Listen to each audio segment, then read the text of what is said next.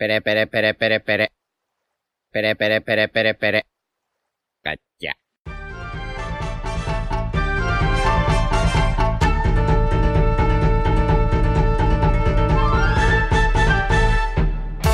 Hola Nakamas, bienvenidos una semana más a Radio Pirata, vuestro podcast favorito de One Piece. Hoy arranca la segunda temporada, después de este time skip que nos hemos tomado durante el mes de agosto. Y eh, una cosa que no estaba pasando en los últimos podcasts, pero hoy estamos todos, hoy está la tripulación habitual. ¿Qué tal chicos? ¿Qué tal Iván? Buenas, muchas ganas de volver. Jaume, Buenas a todos. Royal, Muy buenas. Yuta, hijo de puta. ¿Qué pasa, lobazos? ¿Sabes? ¿Qué, qué tal chicos? ¿Qué tal, ¿Qué tal el veranito? ¿Qué tal las vacaciones?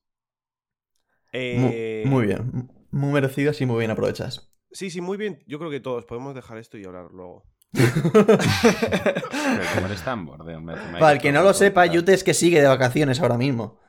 Sí. Yuta está ahora mismo en un yate con cuatro... Entonces, todo lo que es grabar a él ahora mismo le supone una putada enorme. Yo te ahora mismo estoy tan gana en la foto esa. Es más que soy Orochi con mis geishas, pero en un yate, ¿sabes? Vale. Y una... Tú, lo has Tengo- dicho tú. ¿Lo has dicho? Tengo cuatro geishas y cada, una de ellas es vuestra madre. Pues, pues Pues cuatro no, no, sé qué has hecho con una, ¿eh? no, Porque- no te salen las cuentas, ¿eh? Ay. Hostia, tú. Y- Eso ha sido, eso ha sido muy duro, eh. Yo te ahí has patinado que te cagas. O sea, a ver, no, pero en plan... Tú, en plan, corto, corto. No, una polla, una, Una polla polla que cortas esto. esto. Suda, O sea, es que No cortas esto y no cobras. No, te despedimos. Continuamos. De- déjalo, por favor, déjalo. O sea, que sí, pero... Bueno, da igual. Continuamos. una cosa que No, no tiene nada sé, que yo lo he hecho a voluntad. Sí, sí, sí. Sí, a voluntad. Bueno. Una cosa que no tiene literalmente nada que ver, pero Yute, ¿estás triste porque se ha retirado Bennett? Eh, no, tampoco tanto. Tengo Joder, estoy triste yo pues y, te no era seguidor. eh, eh, eh, calma, calma. ¿Qué le digo? Tranquilo. Cálmalo. Tengo la sensación de que va a volver. Uno o dos años y vuelve. Sí, en algún La momento. batalla es su mundo. Él vive para eso. Por y para creo- eso. Yo creo que ¿En sí. qué, en qué capítulo sale Bennett? Ahora En cuando... este, en este, eh, está en la portada ahí detrás. Ahora, ahora. Es, esperaos a que os cuente mi teoría sobre Bennett. Eh, bueno, pues ahora, ya que hemos entrado un poquito en calor, eh, vamos a hacer una especie de mega review, resumen de todos los capítulos que no hemos comentado, hasta llegar obviamente al 1024, del que hicimos reacción el otro día, en, bueno, el otro día, ayer, en Twitch. Bueno, para la gente, el Ah, viernes. Ayer, ayer, claro, el viernes. Ayer, eh, ayer me follé a todas vuestras madres también. eh, ¿A todas? a la tuya dos veces. Que por preguntar, yo te. Para que vuelvas. es que digo, a ver si puede patinar donde yo, pero No, no, no no. ha sido el caso. Pues eso, vamos a empezar con el, con el 1021, titulado Demonio. Y bueno, para recordar, este es el capítulo en el que Robin se enfrenta a Black Maria y la derrota con su forma. Pero no, pero no. Pero chicos, es súper ignorable. Yo, yo lo iba a ignorar, pero ya es que se ha puesto a reírse Royal y me derrumba. Nada, chicos, as- así no se puede. Los que estéis escuchando, si alguno quiere trabajar de colaborador, mandad el CV y igual os cojo porque. Tío. Pues parece, parece que nos hemos fumado 20 porros, tío. Ay, qué ganas tiene de volver, me cago en la puta. Uf. Yo creo que no podemos superar ya el podcast a- de- a- hasta donde está. Yo creo que cerramos aquí y, y nos vamos. eh. Yo está de acuerdo. eh. Yo te estoy de acuerdo, sí. Totalmente. Bueno, No, hombre, no. ¿eh? chicos, por favor. Creo que es probablemente Y una batería de eructos. ¿Qué? la única ¿Por qué vez que madrugar un sábado me ha sentado también. ¿eh? ¿Por qué Ay, se está Dios. riendo ahora? No sé. Porque alguien se ha tirado un pedo. Sí, alguien. ¿No has sido tú? No, Me extraña. no, que no he sido Han yo. salido hasta mocos, tú. Uf. vamos, a, vamos a seguir. Diego, perdón por Bueno, la interrupción. Como iba diciendo, Capítulo 1021, Demonio. Eh, aquí básicamente es el capítulo en el que Black Maria y Robin pelean. Robin saca su nueva forma demonio. Vemos también, bueno, pues que entrenó un poco de Yojin Karate con Koala y con, y con Hack en su estancia con el ejército revolucionario. Vence a Black Maria y el capítulo termina con eh, Momo pidiéndole a Shinobu que le haga adulto para poder volar de vuelta a Onigashima. Y, y este, es, este es el capítulo, básicamente. No pasa mucho más. ¿Qué, qué, qué cositas queréis comentar? Bueno, supongo que la forma de Robin, lo más destacado, probablemente, ¿no? Y ya no solo la forma, sino la pelea en sí. Es decir, ver a Robin en acción fue como en plan. Sí, ya tocaba, ¿no? La Sí, pureza Por personificada. fin. Yo, llevo espera- yo esperando eso años, pero muchos años, y creo que Sí, sí. no sería el único. Y siento que, coño, estuvo a la altura. Por lo menos la espera merecía la pena. O sea, yo para mí. Que, bueno, obviamente supongo que pondremos notas a los capítulos. Este capítulo Sí, es un obvio. 10. Pero, pero ¿y por qué no esperas a cuando la pongamos? Ah, bueno, porque es que. Porque la gente ya lo sabe. Que yo voy a poner un 10. Entonces Ah, yo vale, ya vale. lo digo. Vale, a mí de esta pelea me mola en plan que la pelea es súper bruta. Y eso me, me flipa, porque Robin siempre ha tenido esa parte más ahí de, de gore hija puta. Y Black Maria es literalmente una hija de la, gran, de la gran puta. Y mola mucho que la pelea entre mujeres sea brutal. Sí. Yo creo- Sí. Estas actitudes, así como tan brutas, yo creo que solo te funcionan con Robin y con Zoro en la banda. Es- Pues sí. En plan de que hasta Sí, un poco hijos de puta, ¿sabes?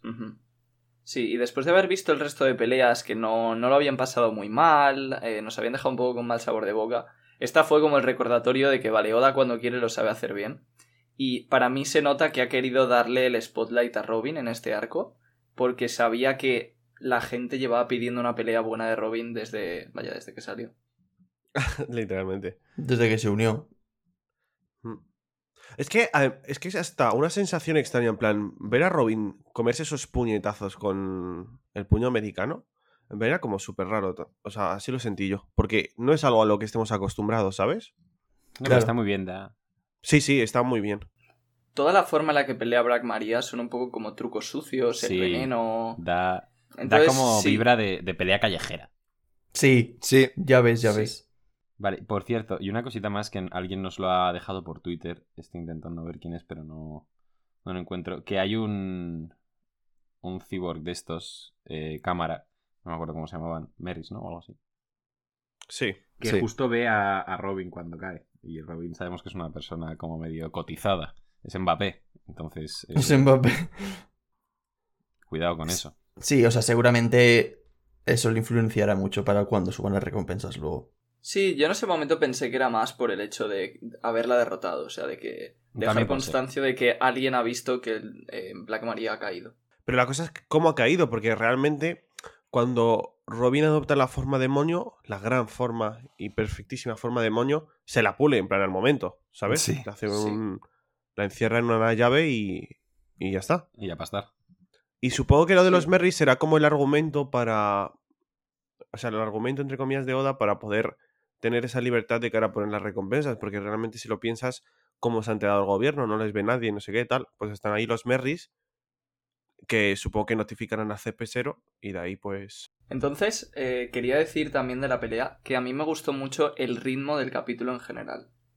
Yo recuerdo que cuando lo leí, enseguida notabas lo bien llevado que estaba y cómo luego entra el flashback en el momento oportuno, cómo Robin va usando el ingenio para apagar el fuego. O sea, comparado con el resto de peleas y en general, el ritmo que llevó el capítulo me pareció muy bueno y una parte de lo que hizo que al leerlo fuera tan, o sea, tan buena la experiencia.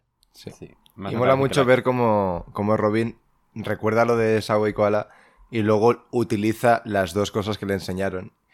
Y como que le da sentido un poquito. Y la verdad es que Sí. mola mazo. Y a mí me, a mí me gustó mucho el que te, te- te muestran todo el rato como que el ataque este...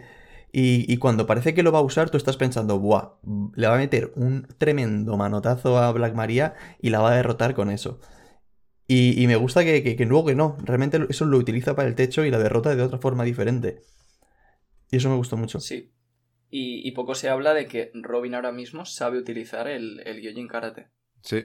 Sí, Y, también. en- y encontrarle, que esto es una cosa que yo vi por Twitter porque no me di cuenta, porque parecía que en plan utilizaba lo que le enseñó Koala, pero no lo que le enseñó Sabo. Y lo de Sabo lo utiliza creo que para encontrar el punto débil de la infraestructura, como cuando Correcto. rompe el, el coliseo, porque además se ve que no es solo un golpe en, en la viñeta, en, en dibujado, se ven los círculos exactos de cuando lo hace Sabo.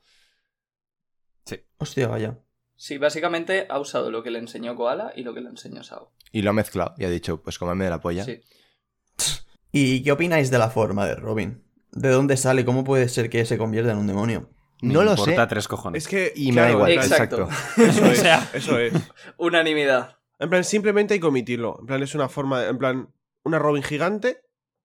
Y ya está. Tiene alas de demonio y cuernos. Y me da absolutamente igual. ¿No creéis que puede ser una fruta despertada? No, no, no, no, no, no. Si hasta te quieres poner exquisito, yo vi un fanart de que estaba toda hecha de brazos. O sea, si quieres dar una explicación medio lógica, puedes hacer. Sí, ese fanart también lo vi, pero no creo que sea eso, la verdad. No, yo tampoco. Pero para la O sea, gente yo- que sí, necesita pues- que esté todo explicado. O sea, yo, yo sí que creo que sea eso, es la explicación. O sea, ella siempre ha estado creando extremidades enormes y luego son, por ejemplo, las piernas enormes que hace son piernas o brazos pequeñitos. Entonces yo creo que aquí es lo mismo, Sí, porque pues, en vez de una pierna no y- iba a hacer unas alas. o Y los colmillos, o sea, no, no, no puede ser eso. Además, siempre que ha dibujado, cuando se hizo alas o lo, se- o lo que sea, se veían los brazos y tal. Pero es que estos son alas literales, cuernos literales, los colmillos no puedo hacer con partes del cuerpo. O sea, es una transformación que no sé de dónde coño sale, pero es una transformación, no es. A ver, no es- pu- puede llegar a tener una explicación lógica y puede que no, y en, en los dos casos me la suda bastante. O sea, yo es cierto que... a mí no me quita que- el sueño, leí- pero. No, yo es cierto que leí que es una idea que, a ver, mm, podría estar bien, pero yo no lo creo, que podría ser como parte del despertar y que despierta, hace florecer como su alma de demonio, niña demonio, ¿no? Sí. Pero es que eso lo veo Sí, como demasiado flipada, sinceramente, como lo del brazo alrededor del mundo de, de Royal. Pues, pues lo o sea, mismo. yo si tuviera que apostar por algo, diría que es la fruta despertada. No, yo ni de coña. Yo creo que simplemente es una licencia estética. A mí la idea La de idea Yomi que has me dicho gusta. no la había. Sí, no la había pensado yo tampoco y, y me gusta. Pero vaya, creo que no hace falta. O sea, Exacto. lo único, lo único de toda la forma que es un poco más raro que no podría hacer con brazos sería los colmillos. Pero vaya, eso es una licencia que me parece ridícula. Justo, o sea, a mí me da absolutamente igual. Yo sé que ha tenido un power-up que me ha gustado y ya me da absolutamente igual el resto. O sea, me da igual de dónde salga. No sé. Absolutamente de Yo, acuerdo. ya os digo, a mí no es que me quite el sueño, pero sí que creo que es una cosa que yo no la pasaría por alto. En plan de, ah, bueno, pues, ah, pues Oda puede hacer lo que le dé la gana y punto. Pues creo A que ver, también tiene que tener en parte cierta lo hace muchas veces. En plan, yo que sé, Ya, el pero fuego una que puta saca Sanji de la transformación. pierna. Ya, pero, una, pero es que eso igual No, eso hasta sí lo explica. Pero que una transformación, que justo esa transformación te ayuda a derrotar al villano con el que estás peleando, pues creo que cierta explicación tiene que tener. Yo no creo que Oda se vaya a parar a explicar lo que es eso en ningún momento, así que decidid vosotros. Sí, y tampoco queréis. es que la transformación sea un power-up para Robin eh, artificial, quiero decir. En el fondo es otra Robin gigante. Simplemente Claro. que le mete miedo a Black Maria y que crea bastantes brazos y piernas por todas partes, que eso sí que lo podría hacer perfectamente. Y ya está. O sea, tampoco... No es que Oda se haya sacado algo de la manga que haga a Robin 10 veces más fuerte. No, 10 veces más fuerte, no, pero sin esa transformación no creo que hubiese ganado. Pero bueno, No, pero la gracia de las alas y todo eso, o sea, las alas no le ayudan a ganar, es simplemente eh, visualmente que Oda quería que viéramos como Robin ahora acepta ser un demonio por Luffy y por todos. Igual que Chopper cuando volvió del time skip, que ya no le importaba ser un monstruo. O sea, básicamente, Iván, en plan, a ti te dice Oda, ¿puedo hacer esto? O que sea una Robin gigante simplemente. ¿Qué eliges? Que sí, pero si no te estoy diciendo que no. Pues lo único que te estoy diciendo es que a mí me gustaría que explicasen el por qué puede transformarse y ya está. Me temo que no hay por qué. Sí, también el color, que sea más oscura y tal, pero es que al fin y al cabo es que Sí, es eso, sí. es, es una licencia estética que se da y ah, quizá la explica algún día, quizá no. En los dos casos está bien. O sea, realmente es simplemente, pues, como ha dicho Royal, visual, im- impone mucho, está súper chulo, derrota a Black Maria y podríamos ir pasando a lo de Momo. Sí, antes comentar que yo creo que estamos todos de acuerdo en que no es Haki el color negro que aparece. Eh, todísimos de acuerdo. Sí. Ha. Es un sombreado. lo ha dicho. Y, y eso que en parte lo más bonito es que pues es como un ángel que se convierte en un demonio y que Robin lleva toda la serie como eh, aguantando que les llamen demonios de O'Hara y por fin lo acepta y joder, es algo bonito. Explicación innecesaria, pero. No, pero sí, sí, sí. No, totalmente. totalmente necesaria.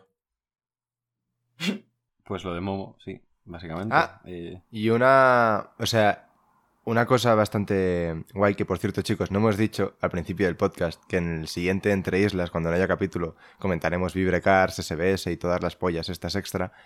Pero justo en el último SBS ha salido que Black Maria, la forma esta que tiene, es por una especie de pastillas como la Rumble Ball, porque si no, su forma híbrida sería fea de cojones. Ah, es verdad. Eso es.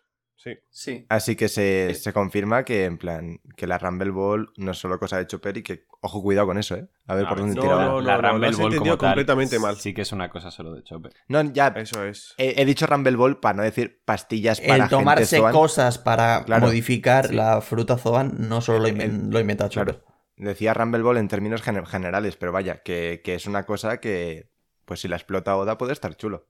Sí, eso en el SBS, Oda eh, dio a entender que lo había hecho porque si no sería feísima. Entonces, para que no fuera tan fea la transformación, puso esta. Pero está bien que lo explique porque cuando salió todos nos quedamos un poco extrañados de por qué hay dos caras, si es una Zoan y es forma híbrida. Ya, a ver, que realmente puede ser que simplemente sea por eso y ya está, pero yo lo pensé y digo, a ver, en el fondo ha como confirmado, que yo no lo sabía, no sé si estaba ya confirmado, que lo de la Rumble Ball como término general, eh, pues es cosa que le pueden utilizar más Zoans y tal, y que si le da la gana lo puede utilizar de aquí en adelante, ya no solo para bromas o es- dar explicaciones absurdas como esto, sino para, para otras cosas. Y, y joder, a mí me molaría, la verdad. A mí no, porque me parece que le quita lo, lo único a Chopper. Pero, pero vamos, que es una chorrada. Antes de llegar a lo de Momo, otra cosa que ha sido una pasada y que no hemos comentado es el ataque de Brook. Ah, sí, ese panel es chulísimo. Pero vamos, tampoco, o sea, ataca a putos randoms. Sí. Sí, o sea, por un lado es verdad que es decepción que no pelee contra un Tobiropo, pero a mí el ataque me dejó con muy buen sabor de boca. Está súper chulo. Encima, el Sí, dibujo parece. hace como una clave de sol. Sí, me parece un panel súper bonito este. El, el arco que hace Brook también, no sé. Sí, bueno, antes una chorrada, Karibu le da de comer a Luffy que, para que se recupere. Tenía fruta dentro, obviamente. Y eh, Momo le pide a Shinobu que le convierta en un adulto con su fruta. Esto fue muy gracioso porque eh, yo quedé con Jaume como dos días antes de que saliese este capítulo. Y me dijo, molaría mazo que apareciese Bonnie y hiciese a Momo adulto o algo así. Yo pensé, pero no tiene ningún sentido.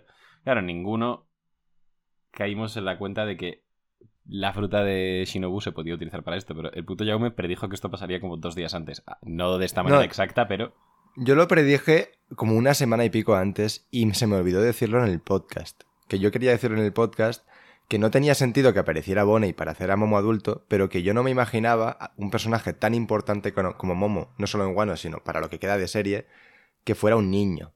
Creo que tendría más sentido para, en plan, post-Wano, que Momo mm, como que recuperara esos 20 años, que realmente no recuperarlos, porque él no los ha...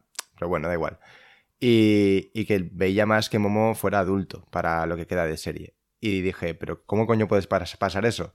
Mm, Pues o una movida rara con Toki, cosa que Toki ya pues no va a pasar, era imposible, o Bonnie, no se me ocurrió lo de Shinobu. Y fue como, mierda, no lo dije en el podcast y justo pasa la semana siguiente tú. Hubo un pavo en Twitter que creo que el día que se presentó a Shinobu o la fruta de Shinobu, dijo que la utilizaría para, para hacer a Momonosuke grande y eso fue como en 2018. Sí, pero eso, eso a mí me hizo gracia porque en ese momento, o sea, a lo mejor no os acordáis, pero en ese momento cuando apareció la fruta de Shinobu, había un montón de gente diciendo eso. Ah, sí. ¿Qué no pasa? Que luego, Pues no luego se dio a entender, ya no recuerdo si en el propio manga o por un fallo de Sí. traducción o lo que sea, que la fruta solo servían objetos. Y eso se puso en la One Piece Wiki. Entonces la propia One Piece Wiki ha contribuido a este plot twist porque yo, por ejemplo, daba 100% por hecho que en humanos la fruta no funcionaba. Y creo que la mayoría de la comunidad también. Sí, claro, yo y también. además, que es, es lo que dijo Diego un día, que estuvimos comentando si afectaban en humanos o no, y es lo que dijo Diego, en plan, ahora que sabemos que afecta en humano, en plan, es que te toca y te mata. Sí. Sí. Sí. Por- por- pero por eso también se la ha dado a una persona que tampoco sea súper fuerte, yo creo. Ver, yo, Oda eso yo lo gestiona supongo, bastante bien. yo supongo que no será tan sencillo como tocarte. Tendrá que tocarte durante un rato. Cuanto más te toque, pues más avanzarás en el tiempo, por así decirlo. Porque si no, es de las frutas más rotas de todo One Piece.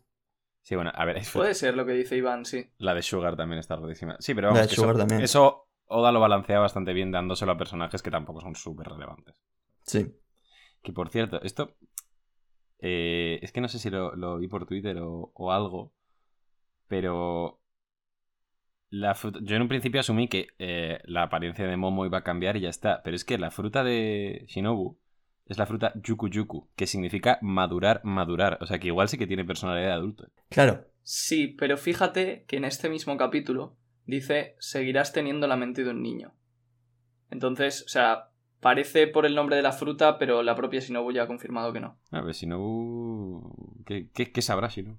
Pero igual sí que puede tener la fuerza de un adulto, ¿eh? Y puede tener habilidades de adulto. Porque mucha gente dice, es que sería sería súper falso que ahora de repente Momonosuke fuese fuerte. Y pues, pues tampoco lo veo súper falso, porque si ha madurado, puede ser que también como que le haya metido dentro eh, esas habilidades que hubiese adquirido con el tiempo si hubiese madurado. Claro, es que de, de eso va la fruta. Es que Claro. imagínate, imagínate la gente que dice eso, eh, entonces, ¿para qué lo convierte en adulto? En plan, si no tiene más fuerza y sigue siendo un niño de mentalidad, porque que se quede como está, pobrecito. Claro, o O sea, sea, lo convierte, co- lo convierte porque el dragón es mucho más grande y del tamaño del de Kaido. Claro, sí, pero o sea, el objetivo principal era llevar a Luffy del punto A al punto B con el dragón. Eso sí que es verdad. Claro. Pero lo que quiero decir es que si de repente Momonosuke, siendo adulto, se pone a dar espadazos, pues a mí tampoco me chirriaría demasiado. No, pero el objetivo a mí eso principal. no me hace, la verdad, mucha gracia porque, o sea, vale, Momonosuke ha crecido, pero en plan, el cuerpo se tiene que entrenar. No, es No, pero ha madurado. Pues, pues das por hecho que e- No, es, no ese ma- madura. esa- sí, sí, hombre, la fruta es madurar. O sea, yo lo que doy por hecho es que esa maduración que hubiese tenido si hubiese vivido de verdad, pues la tiene ya y punto. Sí, o sea, básicamente, a ver, es bastante fácil de entender. Si de repente a un cuerpo de un niño lo conviertes en cuerpo de adulto, por pura biología va a tener más fuerza. Eso es todo. Exacto. Y el objetivo. No va a ser, no, no va a ser igual de fuerte que si hubiera entrenado, Claro. como dice Yute, pero sí que va a ser mucho más fuerte que lo que es ahora. Claro. Y, lo interesante es que Oden, que no había entrenado prácticamente nada, o por lo menos eso daba la impresión, era un puto monstruo. Claro. Simplemente por genética y por cómo era. Tiene buenos genes, claro. Claro, entonces Momo tiene muchas opciones para ser un monstruo también sin haber hecho nada. Sí, y lo que ha dicho Iván de que él, se convierte en adulto porque el objetivo principal es llevar a Luffy a, la azotea, eso es justo en este momento, pero Momo ya dijo hace no sé cuántos capítulos que ojalá poder ser en plan un puto monstruo como Kaido para poder ayudar más en la guerra o algo así, y, y como ser un dragón más fuerte o ma- más, grande y tal. Y, o sea que realmente esto no solo va a servir para llevar a Luffy, evidentemente, al punto, mm, del punto A al punto B. O sea, No, hombre, claro, luego se utilizará para mucho más. Pero me refiero que al final el detonante que hace que, que Momonosuke quiera hacer eso es para poder llevar a Luffy. Sí, eso sí, sin duda. Es el, el detonante es. Eh, yo quería decir sobre esto que estamos diciendo que me gusta mucho que justo eh, Shinobu lo haya hecho madurar 20 años, que son los que ha estado fuera. O sea, ahora tiene la edad que tendría que tener. Sí, la misma que Yamato, de hecho. La misma que Yamato, sí. Sí. Sí, es que estaba preparadísimo. Sí. Yamato Nakama, chicos. Bueno, bueno, ya, ya, ya, ya- ya habrá una sección del podcast que, que ya hablaremos de eso. Falta. Estoy oyendo poco sobre el chipeo de Momo y Yamato. Sí, yo lo iba a decir, yo lo iba a decir, eh, Yamato Nakama no, Yamato casada con Momo y quedándose en Guano. No, es que a Yamato no le gustan las relaciones a distancia, entonces por eso no puede estar con, con Momo. Royal, respecto a esto. Ahí. ¿Tú no tienes nada que decir, Royal, respecto a esto? Ah, sí, bueno. Que esto se lo comenté a Jaume por privado y la verdad que lo sigo pensando porque lo, de- lo que acabo de decir de Yamato evidentemente no iba en serio. Y es que creo que Shinobu también convertirá a Tama en adulta en este mismo arco. Ah, para que se quede con, con Momonosuke. Sí, porque justamente, o sea, es muy curioso porque hay dos paneles muy parecidos. Uno en el que Momo le dice a los Mugiwaras que le gustaría ser adulto para poder ayudar en la guerra, lo que decía Jaume antes, y otro en el que Tama dice que le gustaría ser adulta para poder ser una ninja o algo así y salir al mar. Y es muy parecido, y mm, teniendo en cuenta que también Oda los ha relacionado entre los dos y los ha presentado, que Momo, el defecto que tenía al principio de.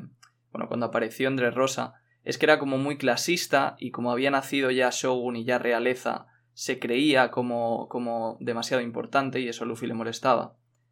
Y Tama es justo lo contrario, porque es una niña que viene de lo más pobre y para mí sería, o sea, estaría muy bien y creo que es lo que intentaba Oda desde el principio, que los dos acabaran como, o sea, como nuevos, eh, bueno, Shogun y, y su mujer, no sé qué título tiene, Shogunesa. de Wano.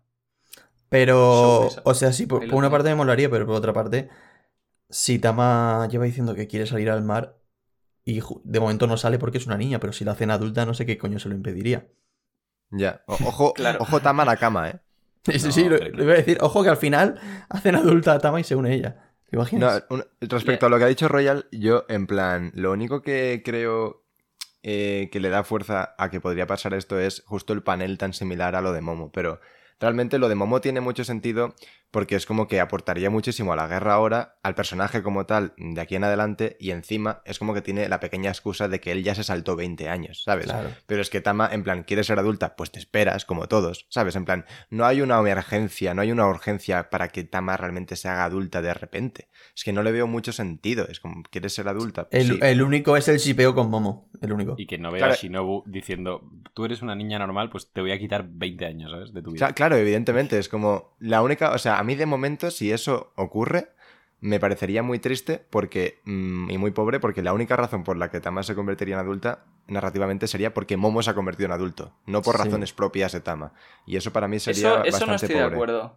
No, O sea, ahí te has saltado la parte de que ella quiere poder salir al mar y, y ser una, Pues que una se- ninja. o pero sea, claro, pero que se. Lo de, Mo- lo, de Momo, lo de Momo es algo secundario que no es dicho por la propia Tama. Pero sus motivos para hacerse adulta no son. No, pero Royal, lo, sabemos, lo de que ver a niños queriendo salir al mar también lo vimos en Luffy y, y en Ace y se han esperado y punto. Y Tama pues Claro. se, se esperará y punto y ya está.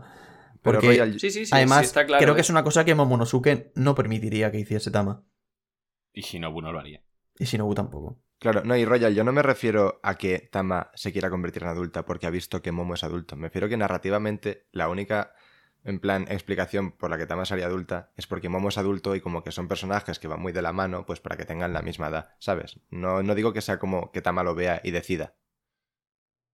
Sí, a ver, también yo es que pienso que, o sea, con lo que decías precisamente antes de, vale, si se vuelve adulta, ¿qué le impide salir al mar? Pues para mí precisamente la gracia estaría en que, o sea, Momo también en algún momento va a querer salir al mar. ¿Cuándo será eso? Pues para mí en la guerra final, como es lógico, sería cuando o sea, todos los países tendrán que movilizarse. Entonces en ese momento yo creo que Tama también va a ser un personaje importante, tanto por la importancia que le ha dado en este arco como por la fruta que tiene y creo que tampoco, o sea, creo que creo que también aportaría mucho más y cuadraría más que no fuera una niña y que además, o sea, si ella ha dicho, por así decirlo, que, o sea, si le han dicho que tiene que esperar a ser adulta para salir al mar, sería un poco raro que luego siendo una niña vaya a la guerra final. Entonces me cuadraría mucho más que la vuelvan adulta y que al final de la serie, siendo adulta igual que Momo, se vaya con él a esa guerra final. Y creo que la verdad que la imagen de, o sea, de Momo y Tama yendo ahí a la guerra sería bastante increíble, los dos adultos. A ver, O sea, entiendo vuestros puntos y, y tenéis toda la razón, ¿eh? Pero creo que sí que hay argumentos a favor. Sí, no, sí, sí, hombre, claro, argumentos hay, sí, sí. Pero aquí para mí pesan más los otros argumentos, pero sí, sí. O sea, por poder, yo no lo descartaría. No, o sea, no es ninguna tontería, pero yo personalmente no, no lo veo. Eh. Y podemos pasar de capítulo ya, si Es- queréis. eh, no, no podemos pasar de capítulo porque me tenéis que dar nota y frase. Hostia, Uf, no te es que... Buah, No. es que va a dar mucha pereza. ¿eh? Nota. Sí. Pero si lo hablé con vosotros, hijos de puta, y dijisteis todos que si queríais. Bueno, Yo diría nota, pero es que frase. Vamos bueno, hasta pues aquí. venga, nota. Eh, pues me empiezo yo mismo. Yo este capítulo creo que le di un 9. Vale, pues Royal, por ejemplo. Un 9 también. Yute, Un 10. Jaume, Nueve y medio. yo un ocho y medio. Y una chorradita de nada antes que comentar, la portada que es muy chula, que son Frankie y el señor Pink bebiendo Ay, sí. y llorando y se están bebiendo un cóctel que se llama Gimlet, que es el nombre de- del hijo de- que se murió del señor. Sí. O sea, me parece la mejor portada que hemos que- tenido en los últimos años. ¿eh? Sí, y supongo que lo visteis por Twitter, pero que la portada justo es como que eh, pasa lo que le dijo Frankie que ¿Qué harían cuando em, se vuelvan a cuando Sí, encontrar? claro, derrota o sea- a Pink, que le dice algún día nos volveremos a ver y nos tomaremos una copa y me contarás la historia de esa mujer llamada no me acuerdo. Y es como que literalmente es, es eso y mola un montón. Sí. Pues a mí, sinceramente, la portada me dio pena porque me da la sensación de que Oda no lo va a dibujar en el manga, viendo la portada. Cambiamos de capítulo, nos vamos al 1022. eh, las estrellas toman el escenario. En este caso, bueno, la, portada la verdad que no aporta nada.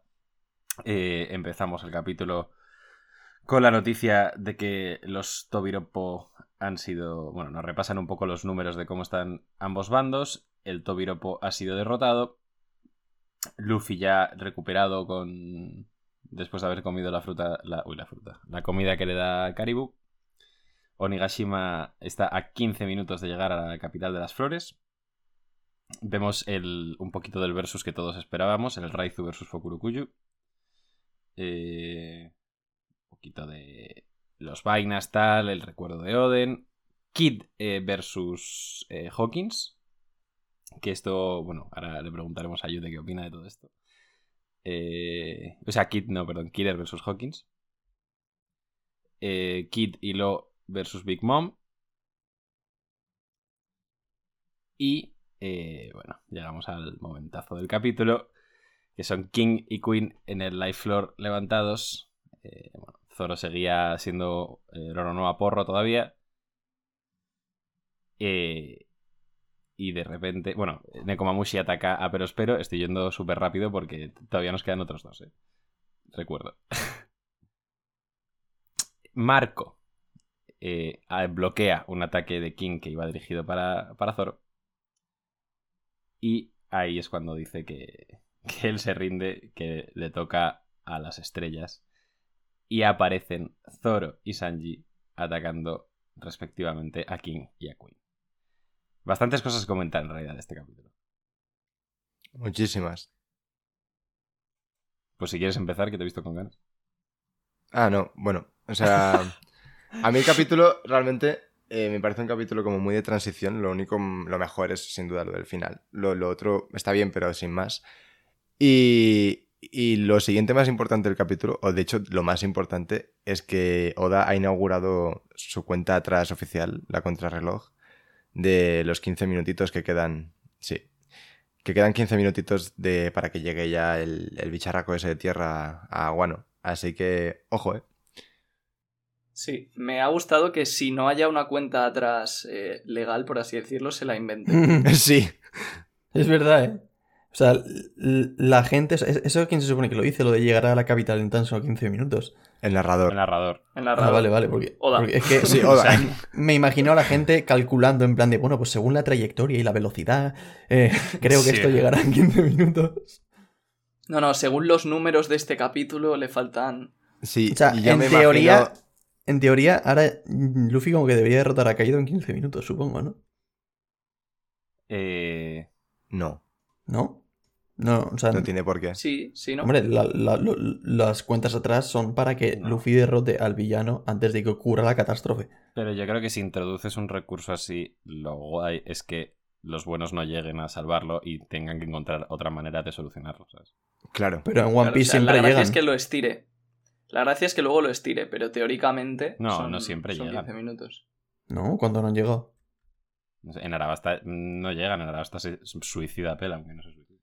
Ya. Y yo qué sé, en Rosa, mm, la caja, en plan, ¿cómo se llama eso?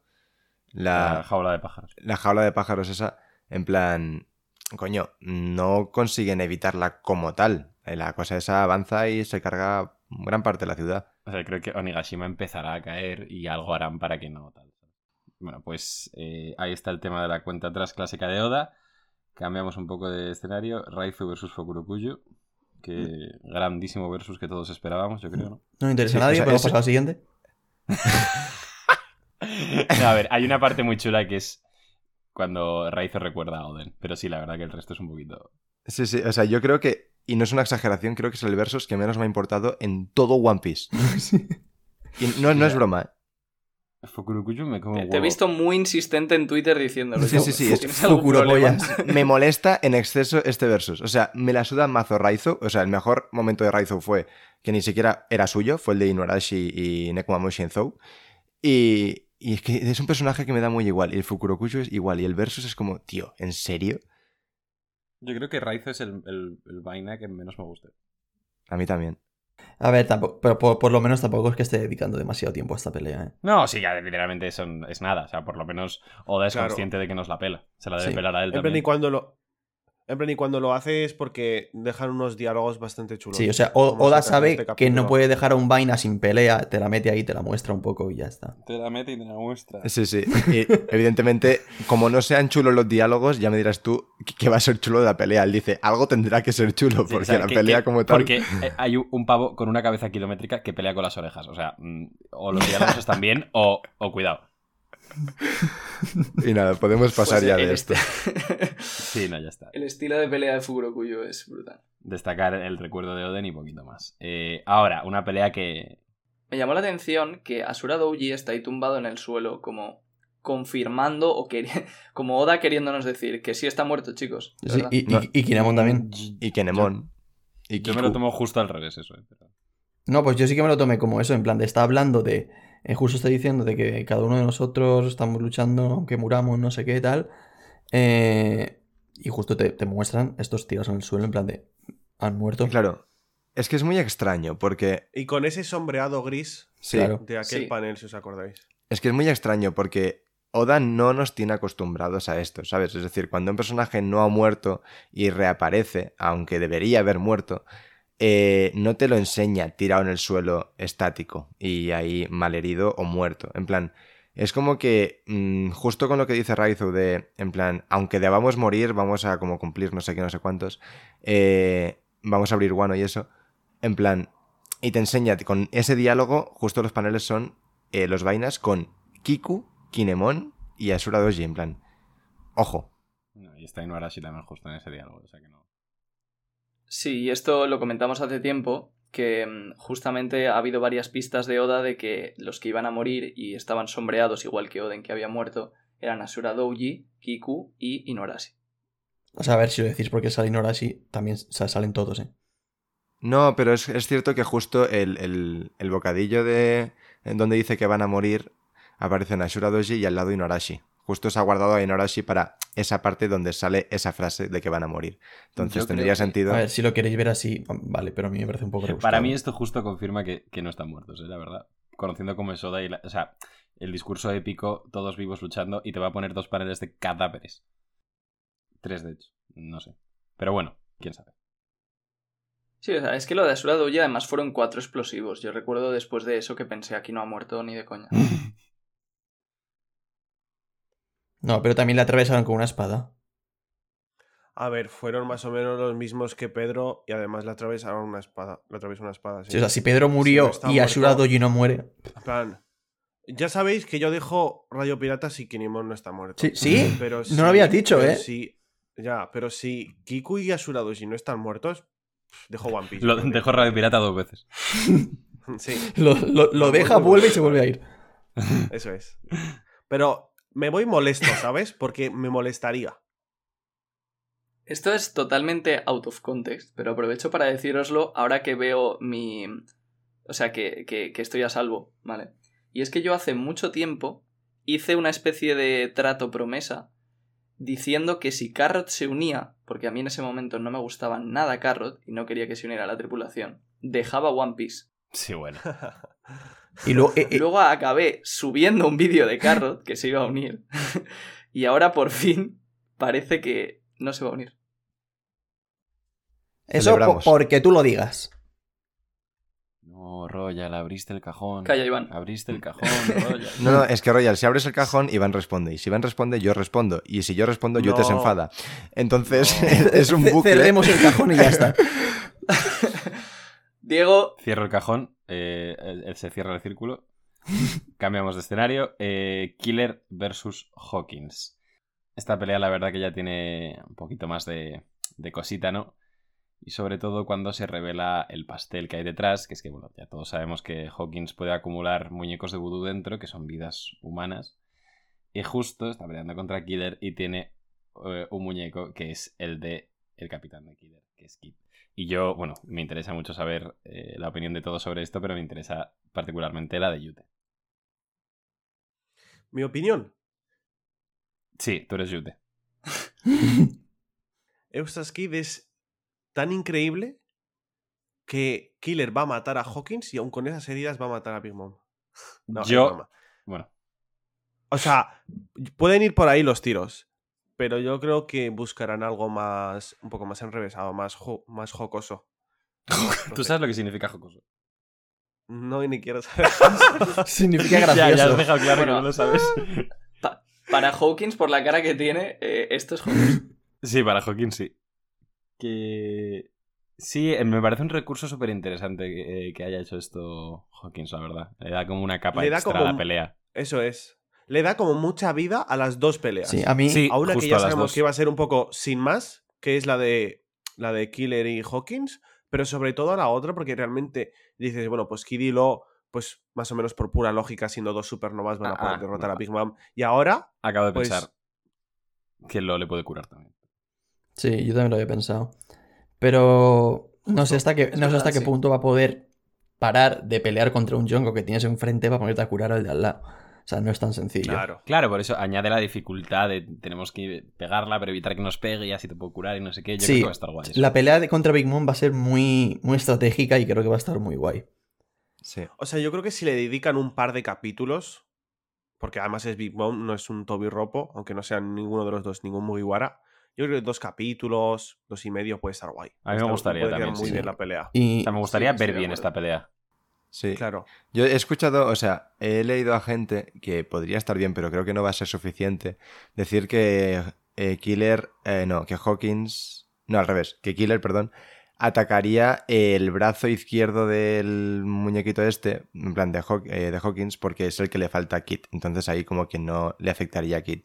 Pero en plan, realmente, para derrotar al puto Hawkins haría algo, algo más para, pa- para que, que joderle un brazo, ¿no? sí, además. Y mo- molaría Sí. un montón que hubiera una especie de... Es que yo esto lo comenté con Diego, de hecho, que molaría un montón que hubiera una especie de conexión mental, que, que como que Kit vea lo que le está pasando y comprenda lo que, lo que está pasando en la otra pelea y, y como que tengan una conexión mental Kit y Killer, no sé exactamente de qué, pero que digan, vale, sin hablar, sabemos lo que tenemos que hacer y se coordinen a distancia para jugársela a Hawkins, ya sea con que Kid le pida que le haga algún room extraño al- a, la- en plan a, a sí mismo y tal, pero... Sí, a mí eso, no, a mí eso no me parece tan complicado. O sea, yo imagino que eh, si los ataques de, de Killer están afectando a Kid, Kid conoce a Killer, conoce cómo son sus espadas y dirá, coño, estos cortes los está haciendo. eh, los está haciendo Killer y me están afectando a mí y está peleando contra Hawkins, sumará 2 más 2 y seguramente lo relacionará. A mí eso me gusta. Sí. Además que la relación Kid-Killer es muy guay. A mí me recuerda mazo a Luffy y Zoro. Sí, está Y- muy, muy basado en eso, sí. Sí, sí, me flipa un montón y la verdad es que me hace ilusión ver, en plan, esa dinámica que tienen y a ver cómo, cómo se entienden con este tema. A ver Sí. cómo lo resuelve Oda. Sí, a mí me parece la mejor resolución esa, que ambos sean conscientes de lo que está pasando y Killer sea en plan, lo siento, pero tengo que hacerlo, y Kid en plan, tranqui que lo aguanto. Exactamente. A mí lo que me gustaría es eso, en plan de que Killer confíe tanto en, en su capitán que diga, mira, mm, no soy más fuerte que mi capitán, pero sí que soy más fuerte que tú. Así que te voy a vencer y aún así mi capitán va a quedar en pie. Sí. Eso es lo que me Eso- gustaría. Eso a mí es lo Sí, que más me así. Eso para Kid sería una locura, la verdad. A mí, a mí no me gustaría, en plan, eh, es cierto que yo creo que Kid podría aguantar eh, la derrota de Hawkins, pero claro, aguantar es una cosa, pero aguantarla y luego pelear contra Big Mom Esta Es otra esta- cosa. sí, Y, además mérito, que ¿eh? también Killer, Killer tiene que tener algo de mérito en la pelea. Sí. No puede ser simplemente... eh, Claro, hombre. hombre, aguante, Kid. Derrotar a un capitán supernova no me parece poco mérito. Pensad que así también se igualaría un poco la pelea de Big Mom y contra Killer y. O sea, contra Kid y, y Low, porque. O sea, piensa que Luffy se va a enfrentar a, a Kaido él solo. Pues que Kid y Low venzan a, a Big Mom entre dos, estando bastante heridos, pues como que sería más o menos un poco lo mismo. Ya. Pero es que... He oído se igualaría. Sí. Sí, sí, eso me parece. O sea, se igualaría en el sentido, en el sentido de respecto a Luffy. Vale. Aún así yo creo que no, ¿eh? Sí. Pero... O sea, Luffy solo me parece igual o más que Kid y, y Low. Yo creo que están más o menos. O sea, quiero decir, yo creo que el lead, o sea, que Kid y Low juntos son más fuertes que Luffy. O más, o más o menos del nivel. Hombre, yo creo que sí. Pero vamos, o sea, sobre todo de Kid a Luffy no hay mucha diferencia. Claro, por eso. Una polla. ¿eh? Al final de este arco, para mí, la habrá bastante. Yo- al final de este arco, para mí O sea, no. Al final del siguiente, Claro, sí. yo creo que no. Y creo que precisamente por eso Kid va a ser capaz de, aun estando eh, malherido, al estar peleando junto con Low, van a poder derrotar a Big Mom.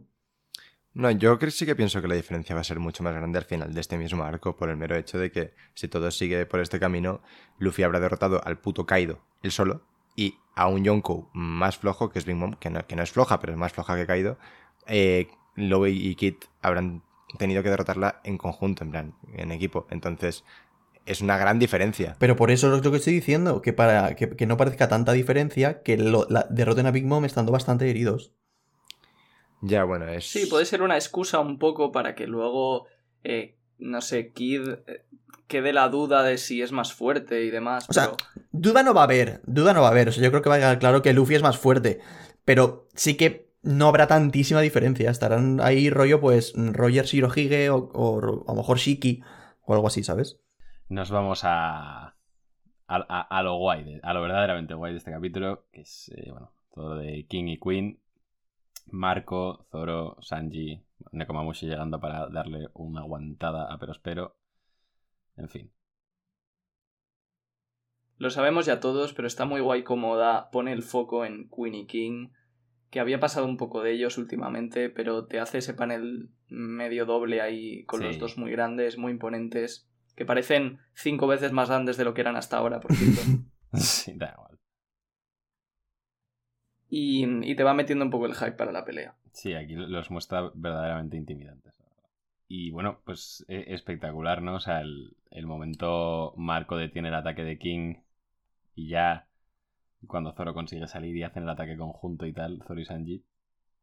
Y sobre todo, creo que mi, mi- mi parte favorita de todo este capítulo es el diálogo final. La frase final es Sí. increíble. O sea, Eso es... Sí, es, es una de esas frases que, que yo sonrío cada vez que la veo, es como el Luffy este del volumen 1000, Sí, del volumen 100. el volumen 1000. ojo, eh. ¿Qué está pasando ahí? Cuidado con eso. Sí, o sea, ya, ya es increíble lo de que mm, Zoro y, y Sanji se junten y, y golpeen juntos y, y tal. Pero que es que lo de, mm, oye, cejas, que si logramos ganar esto. Y el otro en plan le corta y dice, sí, sí, sí, ya sé lo que vas a decir. Ya puedo ver a Luffy siendo el rey de los piratas. Barra. Es increíble. Es Es que increíble. De hecho, un seguidor eh, nos dijo que comentáramos este capítulo la muerte más triste de todo One Piece, que es la muerte de Ro- Roronoa Porro. Sí. sí. Bueno, que pues, pues ya está hasta, comentada. hasta para esas cosas este arco ha sido bueno. ¿eh? Sí. Y lo de Marco me hace mucha gracia, que se mete en medio y dice, no, no, pero espera, que ahora vienen estos y yo me quito. Sí. El, tu- el tuit este de, del meme este de eh, socorro, socorro, voy a necesitar una ambulancia, pero no para mí. Pero no para mí. Literalmente Marco en este capítulo. Tal cual. Espectacular. Me encantaría que en algún momento de esta pelea se intercambiasen en breves momentos eh, de enemigos. O sea, que Sanji pelease también un poco con King y que Zoro pelease un poco con Queen. O sea, que de verdad fuese un 2 versus 2. Sí, estaría bastante Sí. guay, la verdad. Además, volaría mucho que con el... eh, ¿Cómo se llama? El Gep- Geppo, lo que le hace volar a Sanji. Sí, bueno, él lo llama Skywalk, pero sí. Sí, mm, sí. eh, Star Wars. La cuestión. que, eh, eh, que hubiera una pelea un poco aérea en el- por, el, por el aire, por el cielo, entre Sanji lo que viene y a ser aéreas. Sí. Eso. Eso ha sido hablar por hablar ya, ¿eh? Me voy a callar cinco minutos, chicos. No, pues me molaría mucho ver una pelea aérea, por el aire, por el cielo. Ya sabía Y- que lo ibas a hacer, eres un puto imbécil. Sí, eh, demasiado me conoces, hijo de puta. Y nada, me, me cayó cinco minutos, de verdad, cinco minutos. Vale, y otra cosita que quería, o sea, lo de Zoro y Sanji, por muy espectacular que sea, mm, tampoco le podemos dar más vueltas. Pero otra cosita, eh, que es Nekomamushi contra Perospero, o sea, ya, Carrot, ¿dó- ¿dónde te quedaste, amiga? No puedes sacar este tema De- cuando he dicho que me voy a callar. O sea, No, pero a ver, es que me parece, me parece una cosa medianamente importante que no hemos comentado. Eh, y yo creo que ya F por la coneja. ¿eh? Sí, o sea, la verdad que a mí las, las, las opciones de que ya Carrot tenga un versus se están esfumando fuertemente. ¿Seguro? De momento sí.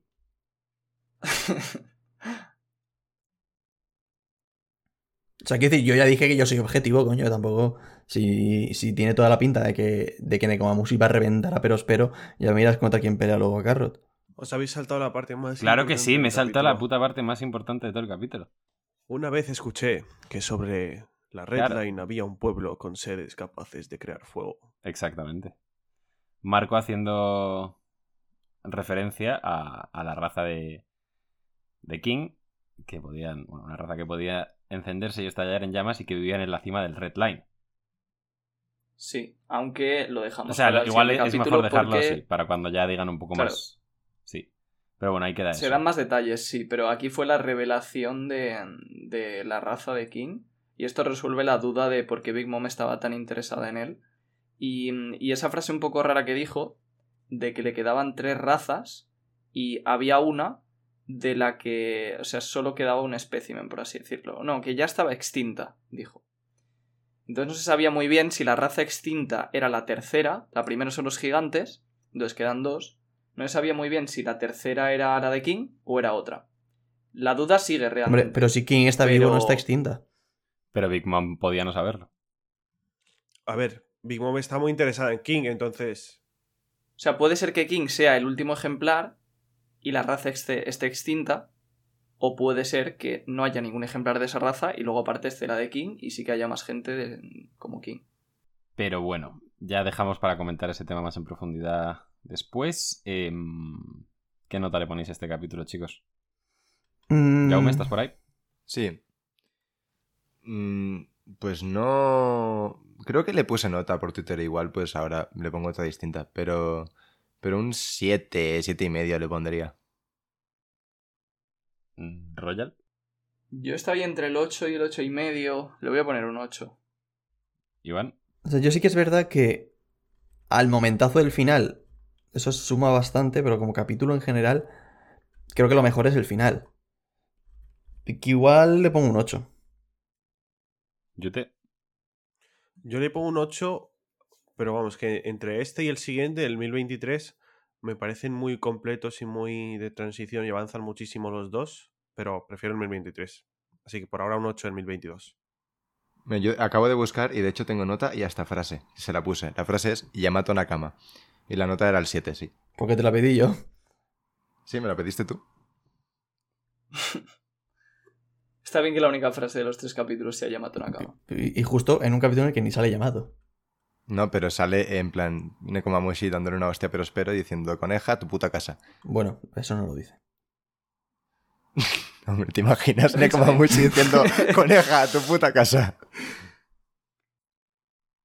Su casa es el Sunny ahora, chicos. Yo le voy a poner un 8.75 en realidad porque lo único que me parece regulero es el principio y aún así está todo lo de Oden que me ha gustado bastante. Y luego todo lo demás me gusta mucho, la verdad. Pues vamos allá con el siguiente capítulo, el 1023, titulado, bueno, al menos en esta traducción, Viva Imagen. Eh, empezamos, bueno, vemos un poco más de la pelea de, Zoro y Sanji con King y Queen.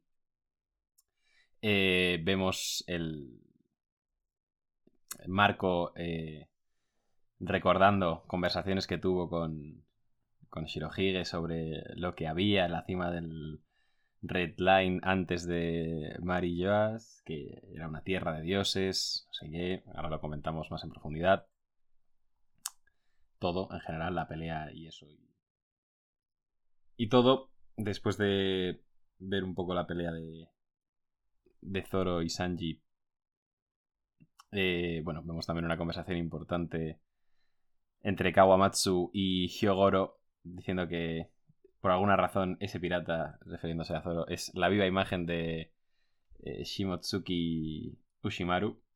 Eh, un tío que se parece bastante a Ryuma tal. También lo comentaremos ahora en un rato. Cambiamos de escenario, vemos el versus de Inuarashi y Jack, vemos la forma híbrida de Jack también, que esto me lo dijo Jaume en su momento, que como dijo Yute con Sasaki, se ha puesto de pie.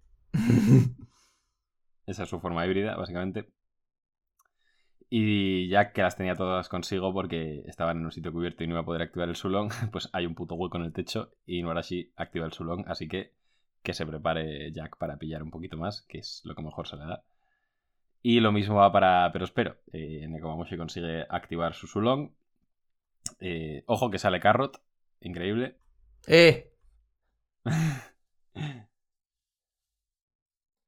vemos un poquito más del, del versus entre Fukurokuyo y, y Raizo. Me hace mucha gracia que Fukurokuyo también vuela con las orejas, usándolos a modo de hélice.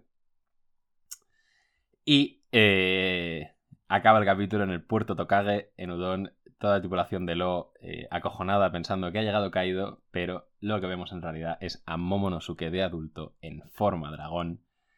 Eh, vemos que también, bueno, Shinobu cuando convirtió a Momonosuke en adulto, eh, obviamente se da cuenta de que se parece muchísimo a Oden y acaba con Luffy y Momo diciendo que van a recuperar Wano. O sea, que ya van para arriba. Espectacular capítulo. Pero empezamos por el principio. Versus de Zoro y Sanji contra King y Queen. Espectacular, ¿eh? me, me, gusta mucho que parece que le quieren intentar ayudar y el propio Hyogoro dice en plan, no. Ve, ¿Veis esas caras? No, no os metáis. Tal cual. Sí. Sí, y cómo, o sea, cómo se ayudan entre ellos. Ya, Eso eso, Sí, o es. sea, el fue, momento- eso fue, chaval. El momento Zoro para un espadazo de King, me debes una, y luego Sanji para un golpe de Queen. Estamos en paz. ¡Da! Eso fue increíble, tío. O sea, cómo ha evolucionado la relación de Zoro y Sanji, eh. Bueno, y, y siempre ha sido Sí, así. no, ¿eh? siempre sea así. O sea, No, pero- pero haya en estos casos. Bueno, igual sería más acertado en decirlo en el capítulo anterior, cuando golpean juntos y tal, pero como que antes les costaba mucho más hacer cosas juntos y ahora pues, pues no. O sea, pero se siguen tirando pullitas. No, hombre, claro, eso, y eso nunca va a dejar de pasar. Pero me refiero a, a que, coño, mm, no sé si es que o se llevarán mejor o qué, o por lo menos entienden que es lo que tienen que hacer y punto, y ya no les cuesta tanto como, como les costaba anteriormente. Sí. Que me acuerdo en el, en el, en el Fight que tuvieron que ponerse de acuerdo pa- para, para, para durante 10 segundos pelear juntos. No, es cierto lo que dice Iván. Además, mola mucho que esto evidentemente es una interpretación, pero es como que es cierto que es como la primera vez que colaboran de forma activa sin, en plan, estar como realmente compitiendo el uno con el otro, porque la última vez que pasó algo así fue con el pacifista. en- No, a ver, hay una. Perdón. acabo. No, en plan, si me he equivocado, dilo. No, es que hay una. O sea, sí que han colaborado ya antes de forma activa sin estar compitiendo en el Davy Backfight. Eh, ¿Cuál es? En el Davy Backfight. Ah, no, pero en plan, en el Davy Backfight es lo que ha dicho Iván, que ahí como que tienen que ponerse de acuerdo y les cuesta, ¿sabes? Y luego con el pacifista es como que realmente mm, los dos van individualmente por él y se chocan ahí y dicen, no, no, he sido yo quien lo ha matado, no, he Sí. sido yo. Y, y aquí es como que no tienen ni que hablar ni nada, ¿sabes? En plan es... mm, simplemente lo hacen y les sale colaborar. Y una, eso es- como he dicho, es una forma de verlo, pero me da la sensación de que no necesitan las palabras porque saben que tienen que hacer esto por Luffy. Y, eh, Sí, exacto. y es una locura. O sea, llegan a colaborar de esta manera, cosa, cosa que nunca lo han hecho así antes, porque saben que lo tienen que hacer por Luffy. Y mola un montón.